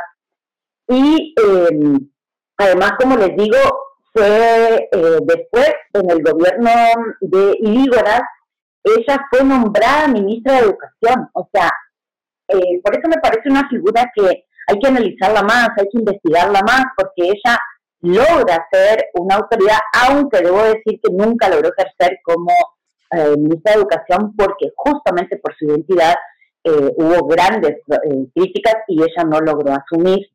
Y bueno, fallece en el, en el año 62, siendo cuando fallece secretaria privada de la presidencia. no sé, yo creo que es una figura que mm, no la deberíamos satanizar, es decir, independientemente del, rol que ella cumplió, me parece que haber roto eh, esquemas en ese momento tan particular de la historia y de tanto autoritarismo, em, pues nada, no sé, me parece que es una figura que, insisto, hay que discutirla, hay que mirarla críticamente y hay que ver, ¿no?, a qué desafíos se expuso eh, por defender eso que era ella, ¿no? Y bueno, después voy a dar otro salto, como les conté ayer, la historia no entendida como una línea, voy a dar otro salto y me voy a ubicar ya sí en la década de los 90, em, justamente a, partir del contexto que cuenta Ana de lo que significaron los años 90 para el movimiento de mujeres y feministas. Eh, sí, sí, ya déjalo ahí, pasate y déjalo ahí en el de la autonomía de las luchas.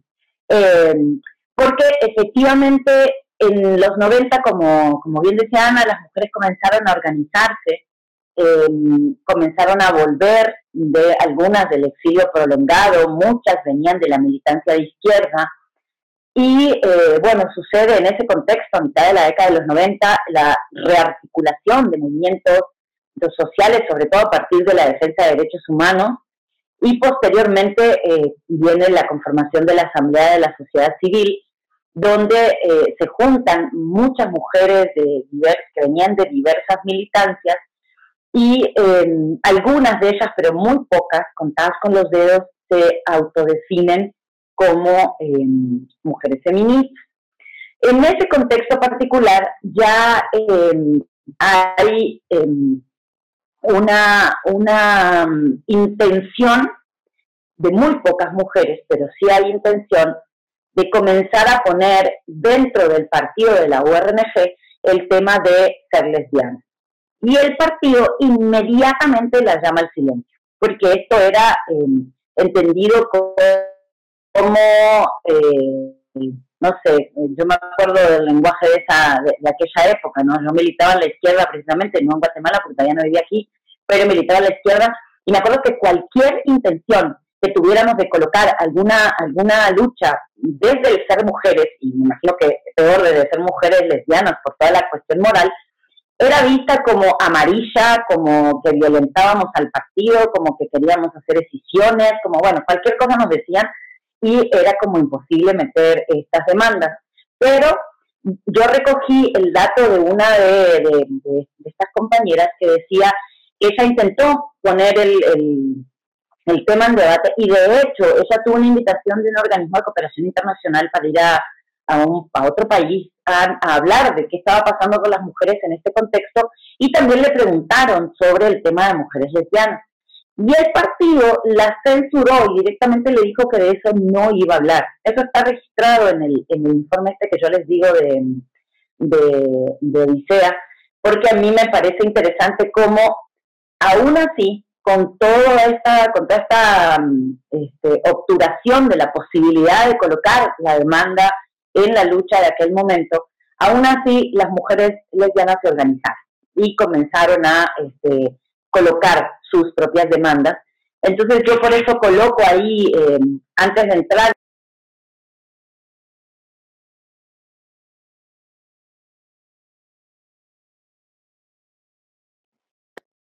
Yo no te oímos, Silvia. Te fue el audio, Silvia. Sí, sí, sí, aquí está otra vez, es que me entró una llamada.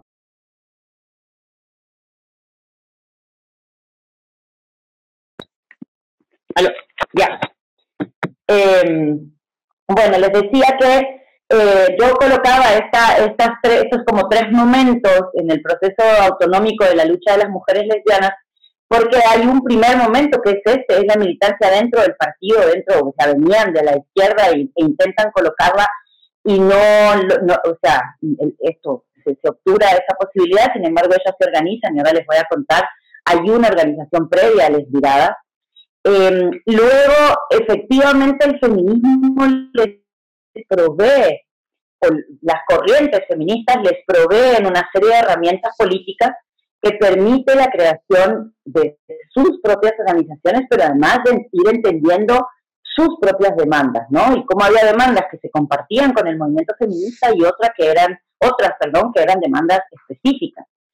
Y después hay un tercer momento que ya les voy a contar, que incluso tiene que ver con, con la contemporaneidad, de cómo se hace la crítica al propio movimiento feminista por, por eh, de alguna forma, no asumir con fuerza y con, este, no sé, con profundidad las demandas específicas de las mujeres lesbianas. Pero de todas maneras vamos a llegar ahí, vamos a hacer este recorrido y llegamos hasta ese momento.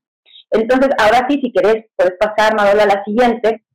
Hay una, yo recuerdo cómo me contaban las, las compañeras el, estas primeras reuniones que hacían entre 95, 96, entre sí, en esa etapa de la Asamblea de la Sociedad Civil, 94-95, que ellas contaban que se reunían en el centro, pero en así, como en bares del subterfugio de la ciudad, eh, y no, obviamente no había una organización propia, sino que más bien se juntaban ellas informalmente y sí eh, ponían en debate algunas cuestiones específicas, pero como les digo, todavía no había organización, hasta que em, en 1994 OASIS, que era una organización LGBTI en Guatemala, convoca a una, a una mujer de Costa Rica a, trabajar en torno a em, las demandas específicas.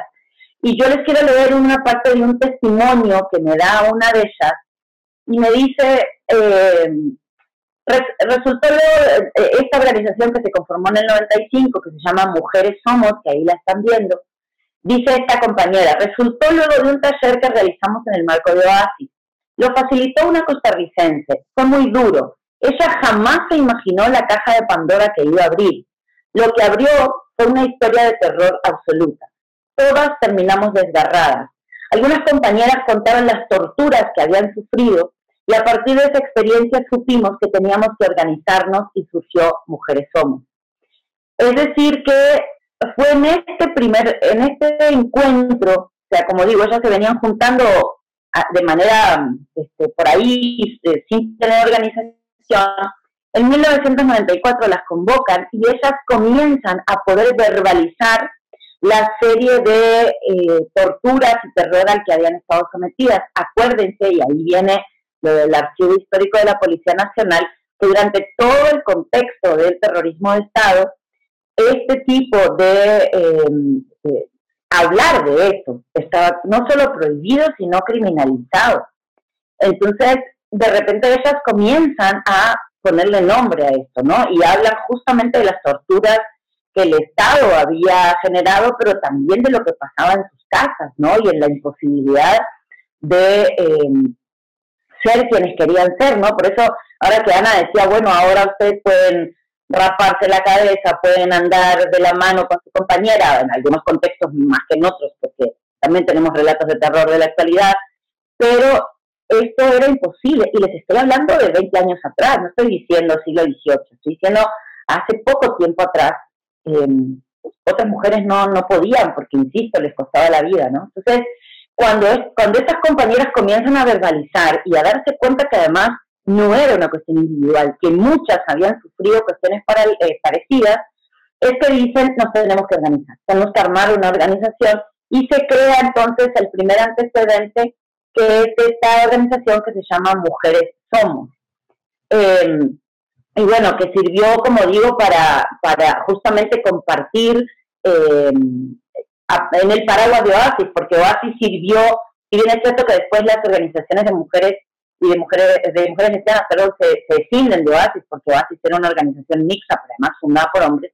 En aquel momento Oasis sirvió para ser eh, el paraguas de esta organización y eh, lo que dicen las compañeras es que muchas ahí no se identificaban como feministas, algunas sí, pero que la gran mayoría no llegaron ahí con la autoidentificación como feministas, sino porque eran mujeres lesbianas que necesitaban discutir sus propios problemas y que encontraron en esta organización este, germinal eh, la, la posibilidad de hacerlo, ¿no? Entonces ahí tuvieron espacio para hacer charlas, hicieron foros, hablaban de sexualidad, hablaban de cómo se las invisibilizaba. Em, bueno, es decir, ahí, ahí fue como esto un una especie de parteaguas, o un, por lo menos un, un formato preliminar de organización. Y luego sí aparece Les Viradas en 1999. Eh, ya firmado los acuerdos de paz, acuérdense, era otro contexto, había como una especie de entre comillas, primavera democrática. Yo me acuerdo que llegué en el 99 la primera vez a este país y, y todo estaba efervesciendo, ¿no? Realmente era como una especie de primavera, yo me acuerdo, había arte por todos lados, no sé, fue un momento, yo tengo recuerdos muy, muy hermosos de ese momento, eh, de lo que estaba pasando en Guate, y, y, bueno, la cosa es que en ese contexto nace, como les digo, la organización Les Miradas, donde ya ahí sí era una organización este, sí de mujeres lesbianas, donde participaron también algunas mujeres eh, bisexuales. Y eh, lo importante de Les Miradas es que comienza a eh, generarse una agenda política propia. Y ahí hay un, insisto, un antecedente importante porque emergen ya específicamente demandas que son de mujeres lesbianas y lesbianas feministas. Denme un segundo que hay un ruido espantoso aquí, lo quiero ir a resolver. Un segundo.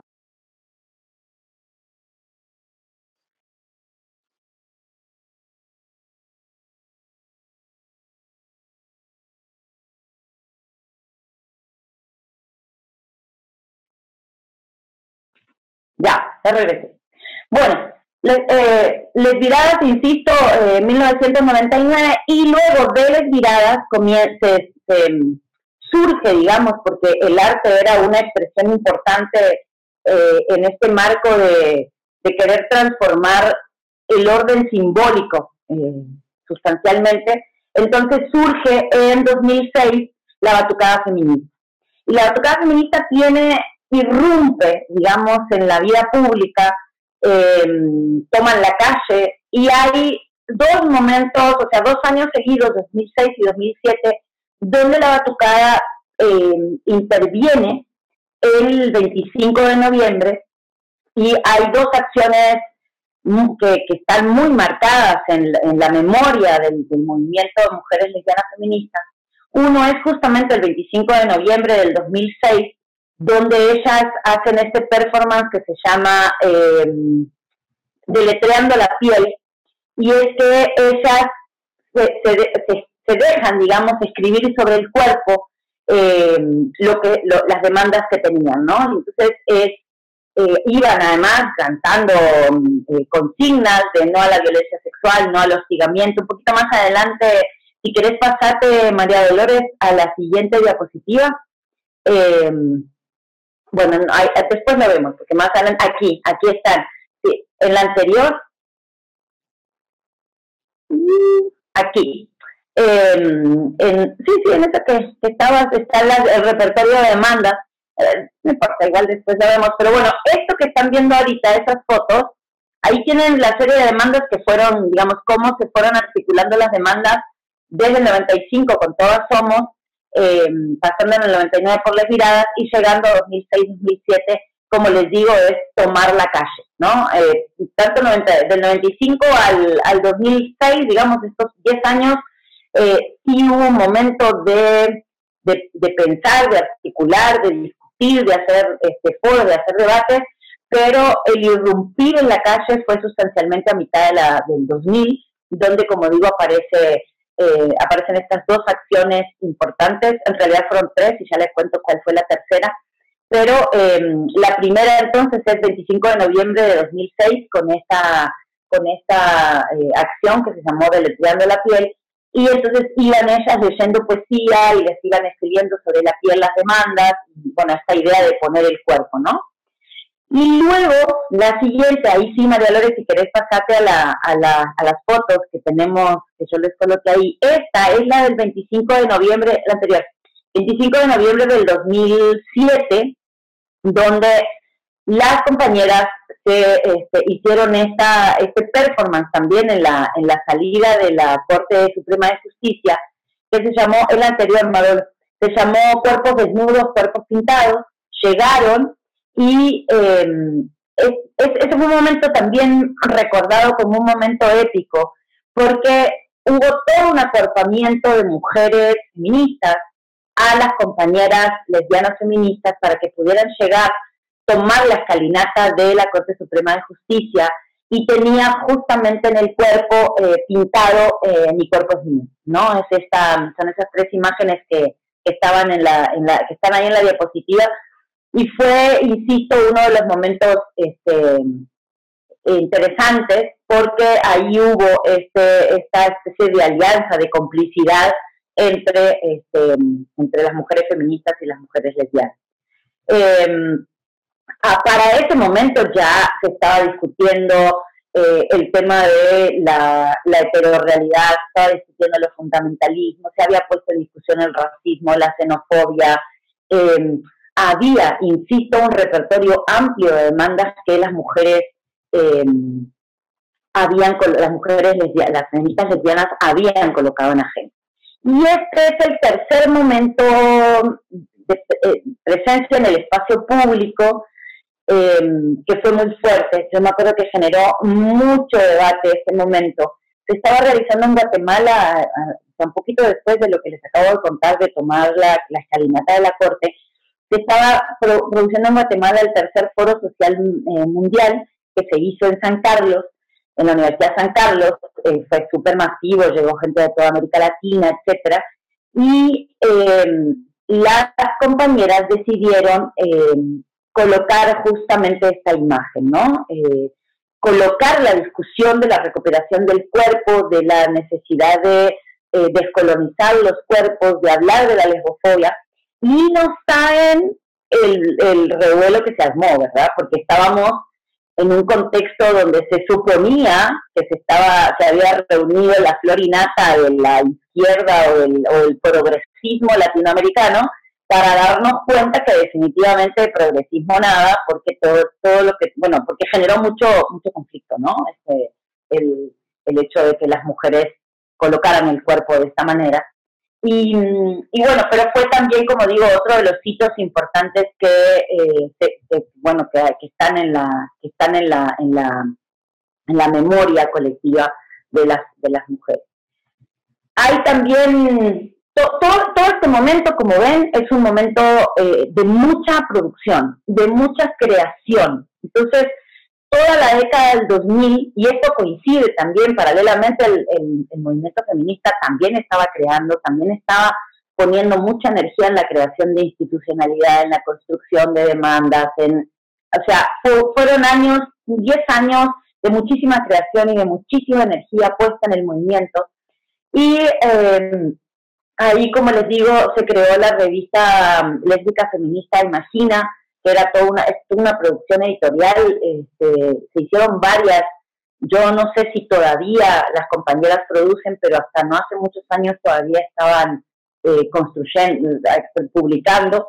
Em, ahí hubo discusiones también sobre, sobre la identidad, sobre el amor, sobre el erotismo, fue un, un intento sumamente interesante de creación de contenido. Y se llega a un punto álgido, que fue un punto realmente como el zoom de toda esta década y que efectivamente generó un parteaguas, porque vamos a ver qué pasó después, en el, séptimo encuentro lésbico feminista latinoamericano y del Caribe, llegaron casi 400 mujeres, esto se hizo en el Paraninfo, yo tengo registro, me acuerdo perfectamente de esto.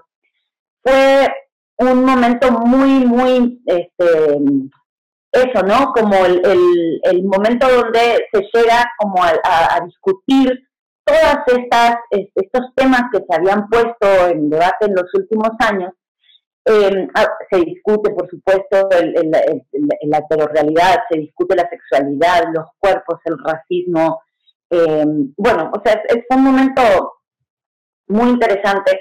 Ahí les quiero compartir también Wendy Santa Cruz en un texto donde em, hace alusión a algunos de estos momentos y ella menciona que justamente en este séptimo encuentro evidenció la existencia de las resistencias para hacer una mirada autocrítica de la historia, las prácticas y, estrategias. Asimismo, dice ella, ha planteado para algunas guatemaltecas la necesidad de definir cuáles son los debates y problemáticas que precisan de reflexión y de constituirse en ejes de articulación en la región, así como contemplar la posibilidad de encuentros más reducidos entre quienes tienen afinidades políticas y donde pueden concretar pactos y reflexiones autocríticas. Yo me acuerdo, insisto, que eh, fue un encuentro cerrado para las feministas. Nos dejaron, nos dieron permiso. Eso fue, yo, me acuerdo muy bien de toda esta discusión. Teníamos, este, nos abrieron la posibilidad de discutir con el movimiento feminista un solo día del encuentro. Em, y fue una discusión así súper, súper profunda. Em, Pero digo que fue un parteaguas, que fue una bisagra, porque el movimiento que había venido trabajando con mucho ahínco todos estos años sale de ese encuentro resquebrajado. Y eh, de hecho, al año siguiente, en 2011, Les Viradas decide concluir, decide cerrar, porque encuentra que eh, había muchas discusiones que no se habían, este, no se habían podido hacer avanzar, que estaban como estancadas, que eh, las discusiones de las organizaciones, las discusiones políticas de las organizaciones estaban como en distintos niveles y la palabra que muchas de las compañeras usan para este momento entre 2010, finalizado el, séptimo encuentro y el 2011, puede estar extenuada, de este, no tener ni siquiera la fuerza para eh, rearticular el, el, movimiento, ¿no? Entonces, hay un punto de inflexión que no es casualidad, es un punto de inflexión que también se vive en el movimiento feminista. Eh, el movimiento feminista en ese momento estaba discutiendo si realmente era, eh, se tenía que seguir invirtiendo tanta energía en la construcción de institucionalidad o había que trabajar otra, de otra manera, si había que hacer la revolución desde otro lugar. Y hay un quiebre también en el movimiento feminista, ¿no? Hay muchas mujeres que salen, digamos, de alguna forma, dejan de ponerle tanto ahínco a la lucha por la construcción de institucionalidad y comienzan a trabajar en la construcción de eh, redes y en la construcción desde otro lugar con comunidades, este, con las mujeres en las comunidades. O sea, es, un momento, como digo, de quiebre en, en, términos más generales. Y eh, de ahí me voy a ir al surgimiento entonces, en la siguiente diapositiva, eh, Marolo, ahí, ahí del 2011 en adelante, hay varias organizaciones que surgen, ahí las tienen, ahí surge Odisea, que em, también desde el paraguas de la REDNAS eh, eh, trabajaron para la construcción de institucionalidad. También surge en 2011 Vidas Paralelas. Eh, en 2012 el colectivo Siluetas, que utilizó el teatro como herramienta de debate político, hicieron tres obras, tres obras de teatro. En el 2015 surgió Entre Labios y en 2016 surgieron Las Visibles en el marco de la USAC, em, también con la intención de colocar este debate en la academia. Em, y lo que pasó fue que, em, y ahí viene el momento interesante y que es un momento que estamos actualmente viviendo, porque eh, la, el debate, digamos, se corrió de centro, ¿no? Muchas decían en ese momento que en realidad no era necesariamente desde las organizaciones que eh, tenía que hacerse el, activismo político, sino que en realidad em, las mujeres, las lesbianas feministas o las feministas lesbianas estaban en todos lados haciendo cosas y que desde ahí había que este, trabajar, ¿no? Desde permear los movimientos. Y también surge otra especie de corriente eh, no, sé si es corriente necesariamente, pero surge con más fuerza, fuerza algo que tenía ya trabajando, que fue el tema de la sanación eh, y entender la sanación como una herramienta absolutamente política. Pero, eh, como ven, digamos, hay como un desdibujamiento, por decirlo de alguna forma, de ubicar a las feministas lesbianas en organizaciones pero este, ellas dicen con mucha fuerza que no es que dejan de hacer activismo, sino más bien que se, se colocan en otros, en otros lugares. Y eh, pasate a la siguiente, si querés, Madonna. yo quería cerrar, porque ya estoy a 10 minutos y sí me interesa, otra vez no tuvimos tiempo de hacer el ejercicio, pero se los voy a dejar de tarea. pero yo quería em, cerrar esta, esta intervención mía justamente planteando que a veces eh, observamos nuestro, nuestro alrededor y es tan como decepcionante que pareciera como que no se ha hecho nada, ¿no? Como, ay Dios, ¿qué pasa? Que tantos años de lucha y parece que las cosas no cambian. Pero em, hay, bastante, hay bastantes cuestiones que destacar justamente en, el, en, en aras del reconocimiento de eh, lo que las ancestras, los caminos que las ancestras abrieron, ¿no?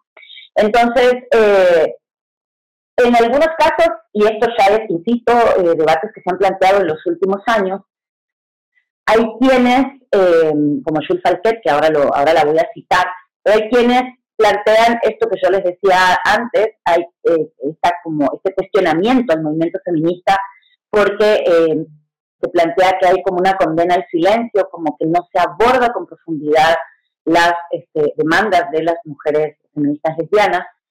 Eh, hay otras que, como les decía, activan desde las organizaciones feministas. Y cito, ahí hay un libro de Jules Falquet que también se los recomiendo, está en versión electrónica, se los puedo también pasar, donde eh, ahí se plantea justamente ¿no? que el movimiento feminista para para ser parte del mainstream, digamos, ella no lo dice así, esto lo digo yo, em, ha tenido que minimizar o silenciar o invisibilizar eh, las demandas de las mujeres lesbianas. Y ella agrega, mientras que las lesbianas luchan por todas las causas de las mujeres, aunque no les atañan eh, directamente, eh, no pasa lo mismo con el movimiento de mujeres feministas. Sin embargo, como decía, si tuviéramos que de alguna forma hacer una, especie de listado de dónde están estos avances que se han producido, se reconoce, y esto es un balance que hicieron las compañeras que entrevisté para esa investigación que les comentaba, em, por supuesto que hay una incidencia de las eh, mujeres lesbianas feministas en el movimiento de mujeres, sobre todo en la, el aporte, digamos, de la imbricación de opresiones y cómo eh, justamente no podemos hablar de las mujeres feministas, sino que hay que poner atención en la imbricación de opresiones. Ah, digamos que han permeado el movimiento feminista también para hablar de la heteronormatividad o, la, o de la heterosexualidad obligatoria. Eh, han puesto la discusión justamente de la intersección de la sexualidad con la clase, con la autoidentificación étnica, esto que les decía de la, de la implicación de opresiones, también no es un dato menor, o sea, yo sé que nosotras desde la cuerda cuestionamos un poco esta idea de trabajar dentro del Estado, pero sin embargo no es un dato menor que haya habido una primera mujer diputada identificada públicamente como lesbiana, como fue Sandra Morán, y eso, insisto, se retoma como un logro. Eh, también eh, hay que reconocer que eh, se, han hecho avances en, términos de permear esto de ir cambiando lo simbólico y entonces ahí importante reconocer la labor de la revista Imagina, importante reconocer, hubo un programa de radio, yo no sé si existe todavía, pero sí este, existió un programa que se transmitía por Radio Urbana que se llamaba Lesbianas al Aire. Em, está el Festival de Queer Poéticas, donde también se retoman este tipo de discusiones. Es decir, que también ha habido una incidencia eh, en ese sentido. Y em, eh, bueno, también desde la academia, lo que decía de la, de la, de la, de la impronta de las mujeres eh, en la Academia de las Mujeres Lesbianas para poner en la Academia este tipo de debates. Y, bueno, sustancialmente eso, y entonces cierro otra vez con, eh, con esta frase, eh, nada pasa sin ningún resultado, ya no nos explicamos desde cero, hemos construido alianzas, estamos en todas partes, cuestionamos las categorías impuestas, pero también a nosotras mismas cuando las replicamos, y sabemos que el Estado no va a cambiar, así que seguimos usando energías, recursos, procesos y fuerzas para inventarnos entre nosotras un mundo posible. Y bueno, hasta aquí, esto era lo que yo quería compartirles un poco, eh, como para ver que sí hay un largo camino recorrido ya, eh, y que bueno, que de alguna forma eh, está absolutamente vinculado con las luchas que ustedes tienen actualmente.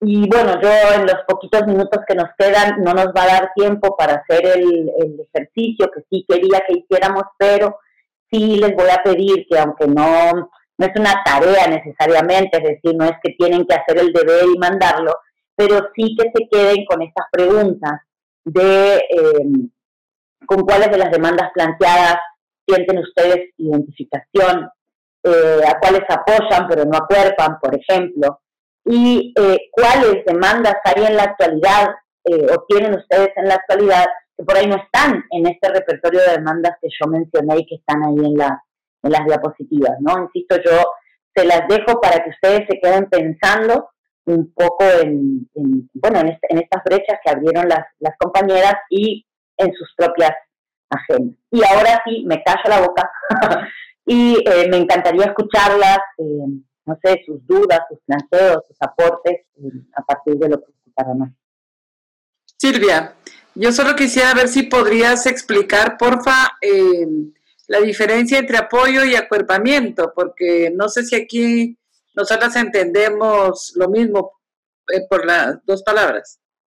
Sí, yo más que nada decía, bueno, quizás hay, eh, hay demandas a las que en realidad yo las apoyo, digamos, pero no necesariamente me muevo, voy a una marcha, la defiendo con el cuerpo, eh, pero sí estoy ahí, apoyo, ¿verdad? Y hay otras que sí estoy dispuesta a ponerle el cuerpo, ¿no? Un poco justamente en el sentido de la crítica esta que yo decía, bueno, eh, ¿qué pasa en el movimiento con ciertas demandas, ¿no? Que algunas decimos, sí, sí, está bien, las apoyamos, pero ahí están, y otras las asumimos con mayor fuerza, ¿no? Entonces quizás hacer esta distinción, ¿no? Incluso pensando que también en el grupo eh, hay una compañera trans, entonces eh, también decir eh, esto, ¿no? Es decir, cuánto acuerpamos estas demandas que yo no las mencioné, pero que están contempladas en la tercera pregunta, ¿no? Entonces, eh, cuánto estamos dispuestas a, poner el cuerpo o a decir, y está bueno, yo creo que esto lo tenemos que hacer sin culpa, ¿no? O sea, sí cuestionándonos, sí con una mirada crítica, pero sí también desde el sinceramiento de decir, bueno, no, yo en realidad sí apoyo, pero, pero bueno, hasta ahí, ¿no? Entonces, yo creo que eso, eso este, son ejercicios que hacemos poco en el movimiento, eh, pero que son necesarios. O sea, esta, crítica, por ejemplo, que digo que, apareció con mucha fuerza cuando las compañeras me decían, sí, bueno, las compañeras feministas todo bien, pero no le entran a nuestras demandas. Eh, y es una crítica que tenemos que asumir. De hecho, en la cuerda lo hemos, lo hemos discutido, hemos estado tratando de discutirlo, pero, pero, pero bueno, yo creo que siempre hay ahí una especie de deuda, no sé, esa percepción personal. Eh, y eso es sustancialmente.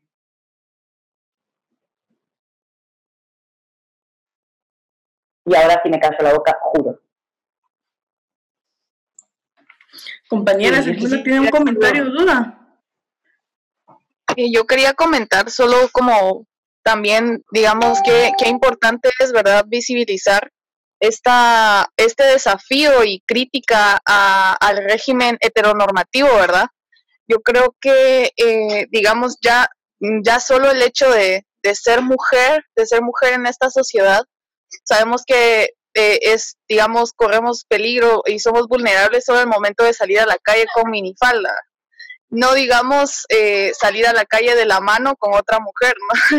es, es, yo, digamos, eh, con algunas amigas que son lesbianas he visto muchas violencias y acosos que reciben ellas por el hecho de visibilizar su sexualidad libremente, digamos, o, o luchar contra ello es como se le agrega una tangente más a la lucha de las mujeres, ¿verdad? Que es este desafío al régimen heteronormativo. Y es bastante difícil porque en eh, al menos en la sociedad guatemalteca sí es, eh, el conservadurismo está súper permeado. Entonces me parece muy, muy interesante el aporte, el aporte que nos da, que nos da Silvia acerca de cómo se ha ido avanzando en esta, en esta lucha. También quiero decirte, Victoria, que eh, incluso eso ustedes lo pueden encontrar en el diagnóstico. Se ha recorrido un largo camino y se ha logrado ir permeando en lo simbólico, pero hace falta todavía. Yo tengo, registré ahí en el diagnóstico relatos de cómo a las chicas, de, de hecho muchas chicas me contaban que ellas esperan a tener 18 años para decírselo a la familia, porque saben que en muchos casos las familias las sacan a la calle y entonces tienen mucho miedo de eh, salir siendo menores de edad, porque bueno, igual el tema de tener 18 en este país no es garantía absolutamente nada, pero bueno, hay como un patrón eh, de, esperar a cumplir los 18 y porque saben que en muchos casos las, las sacan, ¿no? Entonces, por eso digo que es, es terrible porque, porque todavía estamos dando estas batallas, como sociedad me refiero, ¿no?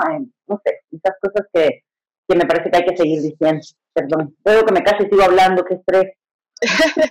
¿Dónde podemos encontrar ese documento que, que estás mencionando, Silvia, para darle una leída o, compartirnoslo? Mira, estuvo un tiempo en la página de Odisea, pero yo cabal lo estuve buscando ahora para podérselos compartir a ustedes y no encuentro la página de Odisea.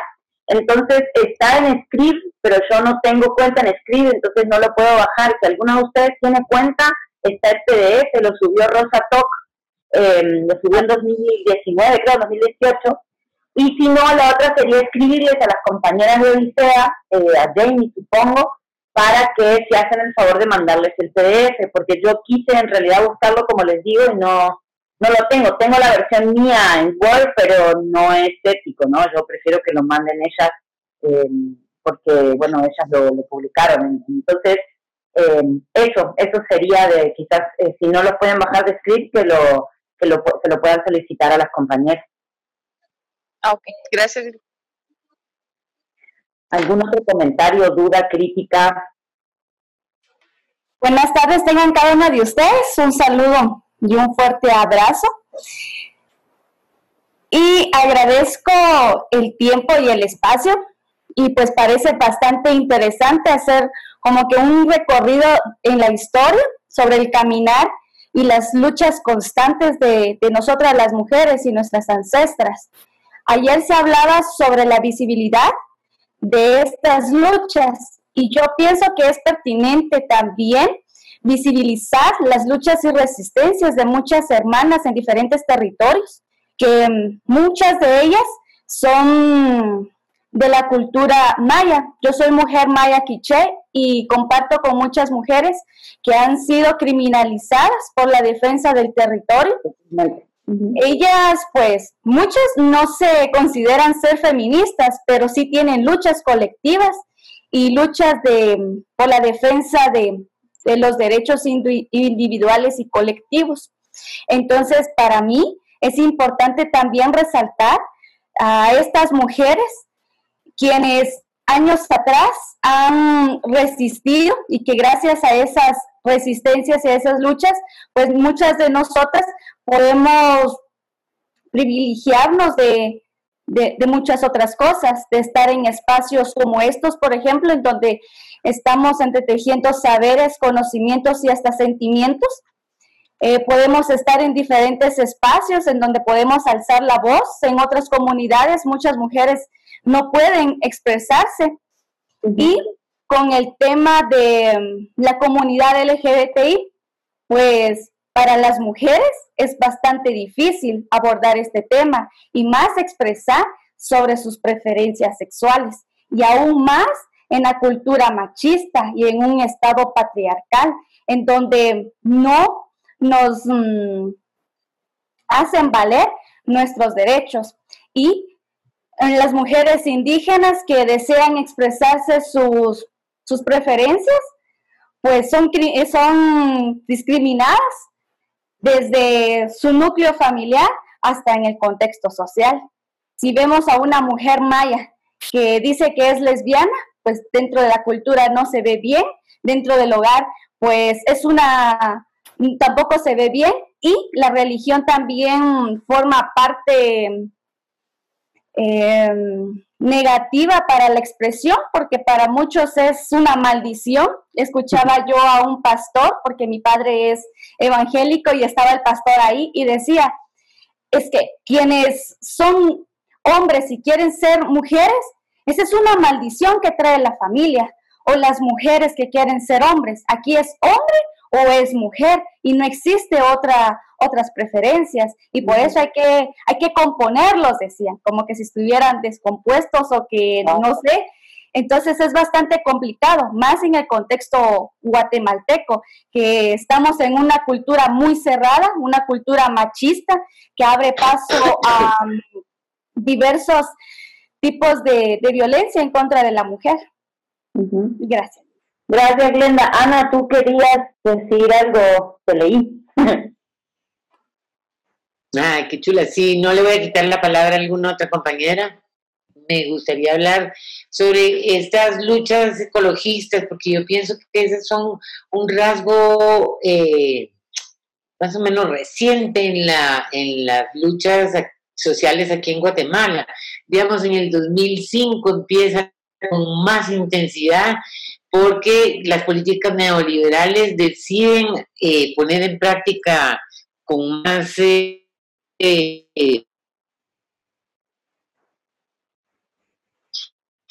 poder, con, y entonces ahí surgen, ahí sí, un movimiento de mujeres en la defensa de los territorios, pero confluimos ahí. Las feministas de nosotras tal vez algunas cubriendo, otras acompañando, otras acuerpando, como dicen, pero yo pienso que las ideas feministas de territorio también hicieron resonancia entre las defensoras propiamente de los territorios y pienso que hay una construcción en ciernes de, de un feminismo ecologista, sanatorio, comunitario aquí en la región, que tal vez no se nombra así, pero que, sí tiene muy claro y yo pienso que mucha gente en el ámbito urbano eh, ha, mostrado su solidaridad, su interés, su militancia en la defensa del territorio tierra también. Entonces, esto es algo que, que es novedoso y que nos, nos pone frente a la posibilidad de, unir las luchas políticas, porque muchas veces en Guatemala ha pasado que eh, mm. cada grupo social, que si por jóvenes, o que si por indígenas, o que si por X o Y, eh, la gente se compartimentaliza, ¿verdad? Y yo pienso que mm. la defensa del territorio nos, nos convoca, nos convoca a, construir otra forma de relacionarnos. No es nada más en la defensa de los delfines o en la defensa del río X o Y, sino que es ya una cuestión de una política más holística, más integradora, en la que si de veras eh, estás defendiendo eh, que no entre una minera o una plantación de palma, no puedes dejar de estar en contra de la violencia que se ejerce contra las mujeres. Y yo eso creo que es una de las luchas que tenemos por delante también, ¿verdad? Eh, y, ahí sí siento yo que es una lucha común, ¿verdad? Eh, pero como digo, eh, en tanto predomine el machismo, la misoginia, la homofobia, esas luchas siguen estando fragmentadas y eso es eh, para nosotras y para todos. Gracias, Ana. Adriana, tú tenías la mano levantada. Gracias, este, Silvia. Em, yo definitivamente muy agradecida por el espacio y en realidad quisiera decir un poco que em, las mujeres diversas en sí somos como los siglos. y lo digo porque pareciera que, que, y aquí me voy al específico de las mujeres trans, que no existíamos eh, en ese pasado y que, pero que a través de, la sistematización de experiencias, pues hemos podido venir recuperando eh, la historia y, esta historia por medio de la memoria y esta memoria que es comunitaria y que, y que, la, que, lo, que lo es recopilada por, por las diferentes disciplinas académicas eh, para poner antecedentes de un antes y cómo estamos ahora y cómo podernos ver en el futuro. Y pues, eh, y como se dice que desde lo personal es político, entonces creo que también es importante decir que desde mi persona, que me autodetermino como una mujer trans, eh, transfeminista, yo me identifico con todas las luchas, o sea, con todos los movimientos sociales, porque las mujeres trans estamos en, todo, en todas partes y, en todos los contextos. Y entonces en esa interseccionalidad, pues creo que tenemos que acuerpar y reivindicar eh, las diferentes luchas que, existen. Yo les quiero decir que muchas de las cosas eh, que ustedes están comentando ahorita las vamos a retomar en, la sesión que viene, que vamos a hablar de epistemologías. Y ahí vamos a hablar justamente de, por ejemplo, el feminismo comunitario, nacido en Bolivia, pero recreado en Guatemala. Vamos a hablar de las, del, ecologismo, del feminismo ecologista. Eh, vamos a hablar del transfeminismo. Entonces, eh, eh, no, no tengo ningún ánimo de obturar ningún debate, pero sí para que no generar ansiedades, que sepan que sí vamos a problematizar esto en la, en la próxima sesión que vamos a tener con, bueno, conmigo y con Paula del CID, para que, bueno, también este, sepan que vamos a continuar, ¿no? Con, con estas, con estas, este, debate o con este diálogo que tenemos en este momento. ¿Hay alguna otra intervención? ¿Alguna compañera que quiera agregar algo? Voy a irme al chat. Yo, Silvia. Eh, pues yo solo quería resaltar de que en este espacio, o, por lo mismo que hemos estado hablando sobre em, prácticamente por ser una mujer lesbiana, y en mi tiempo, desde mi, vivencia, eh, a nivel personal, el rechazo, tenía temor al rechazo de mi familia, de, mis amistades, el rechazo de, la religión a la cual yo profesaba en ese tiempo, eh, la persecución y el acoso de parte de la policía, el rechazo de la sociedad en general, para mí todo eso me generaba pánico. Pero recordándome em, con respecto a todo lo que se ha hablado, me recordé cuando tenía 18 años y cuando se realizó la primera eh, caminata del orgullo LGBT acá en Quetzaltenango, fue la primera vez que yo decidí ser visible y luchar por, por mí, por ser feliz yo misma y desde ahí comenzar yo eh, dentro de los movimientos sociales. Ahí fue donde nació Vidas Paralelas en ese año, del primero de diciembre del año 2011, justamente en ese año. Y pues por estas circunstancias, varias amigas también nos unimos y desde ahí fue que, inició este trayecto en el cual eh, pues nos ha llevado a identificarnos con el movimiento feminista. Y desde entonces estamos trabajando para la visibilización de las mujeres lesbianas y bisexuales, para que ellas logren también eh, integrarse al feminismo si es que ellas lo desean, si se identifican con alguna corriente del feminismo también, y conocer un poco más de cada una de estas corrientes y de las, de las cuatro olas del feminismo que también existen, ¿verdad?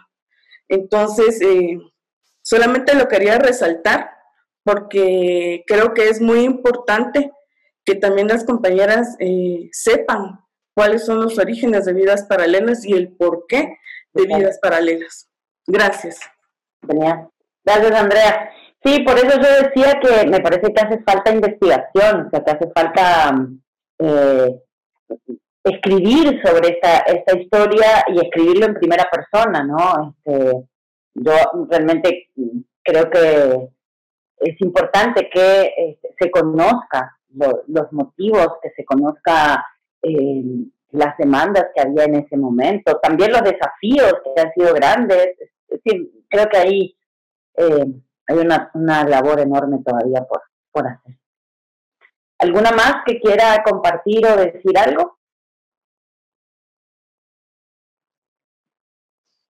Ya es tarde.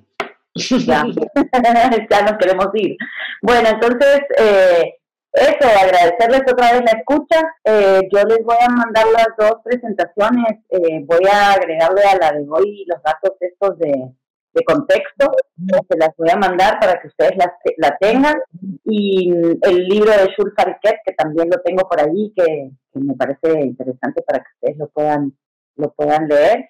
Y bueno, nos quedamos en, en, comunicación, ahí tienen mis redes también, las redes nuestras, nos podemos hablar en el, hasta que nos volvamos a ver el 18, cualquier duda me escriben y, bueno, aquí estamos a, a disposición. Así que, pues nada, que estén muy bien, les mando un abrazo y me dejo la palabra.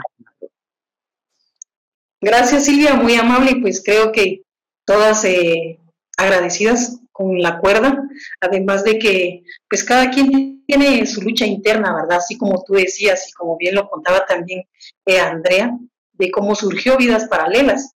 Y pues así como cada quien tiene su historia, pues yo también les quiero compartir esto, de que si bien no somos visibles, es porque lo que comentaban las compañeras, que decían de que porque uno es indígena, que porque uno es lesbiana, y por el simple hecho de ser mujer, pues a uno se le discrimina, se le señala, se le criminaliza incluso.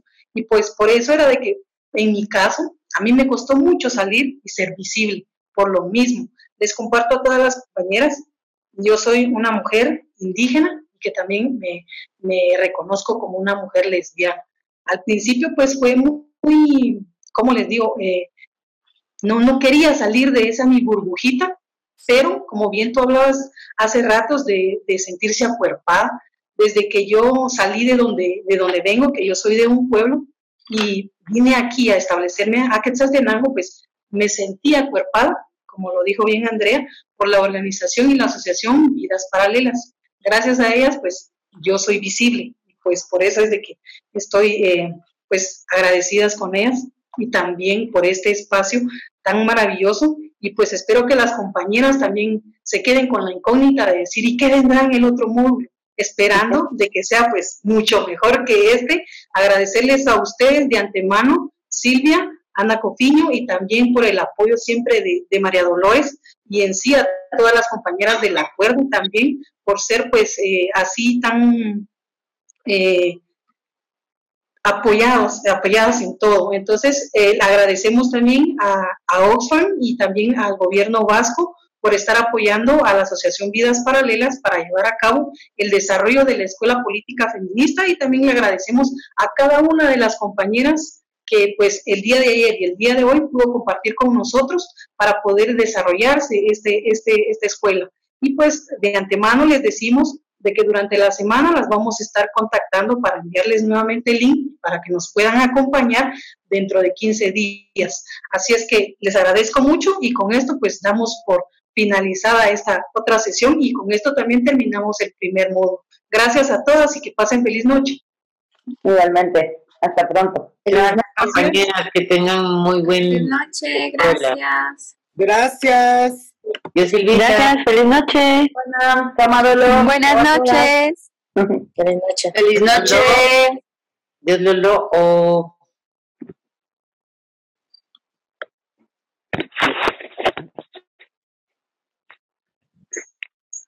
Feliz noche, compañeras. Feliz noche. Feliz noche,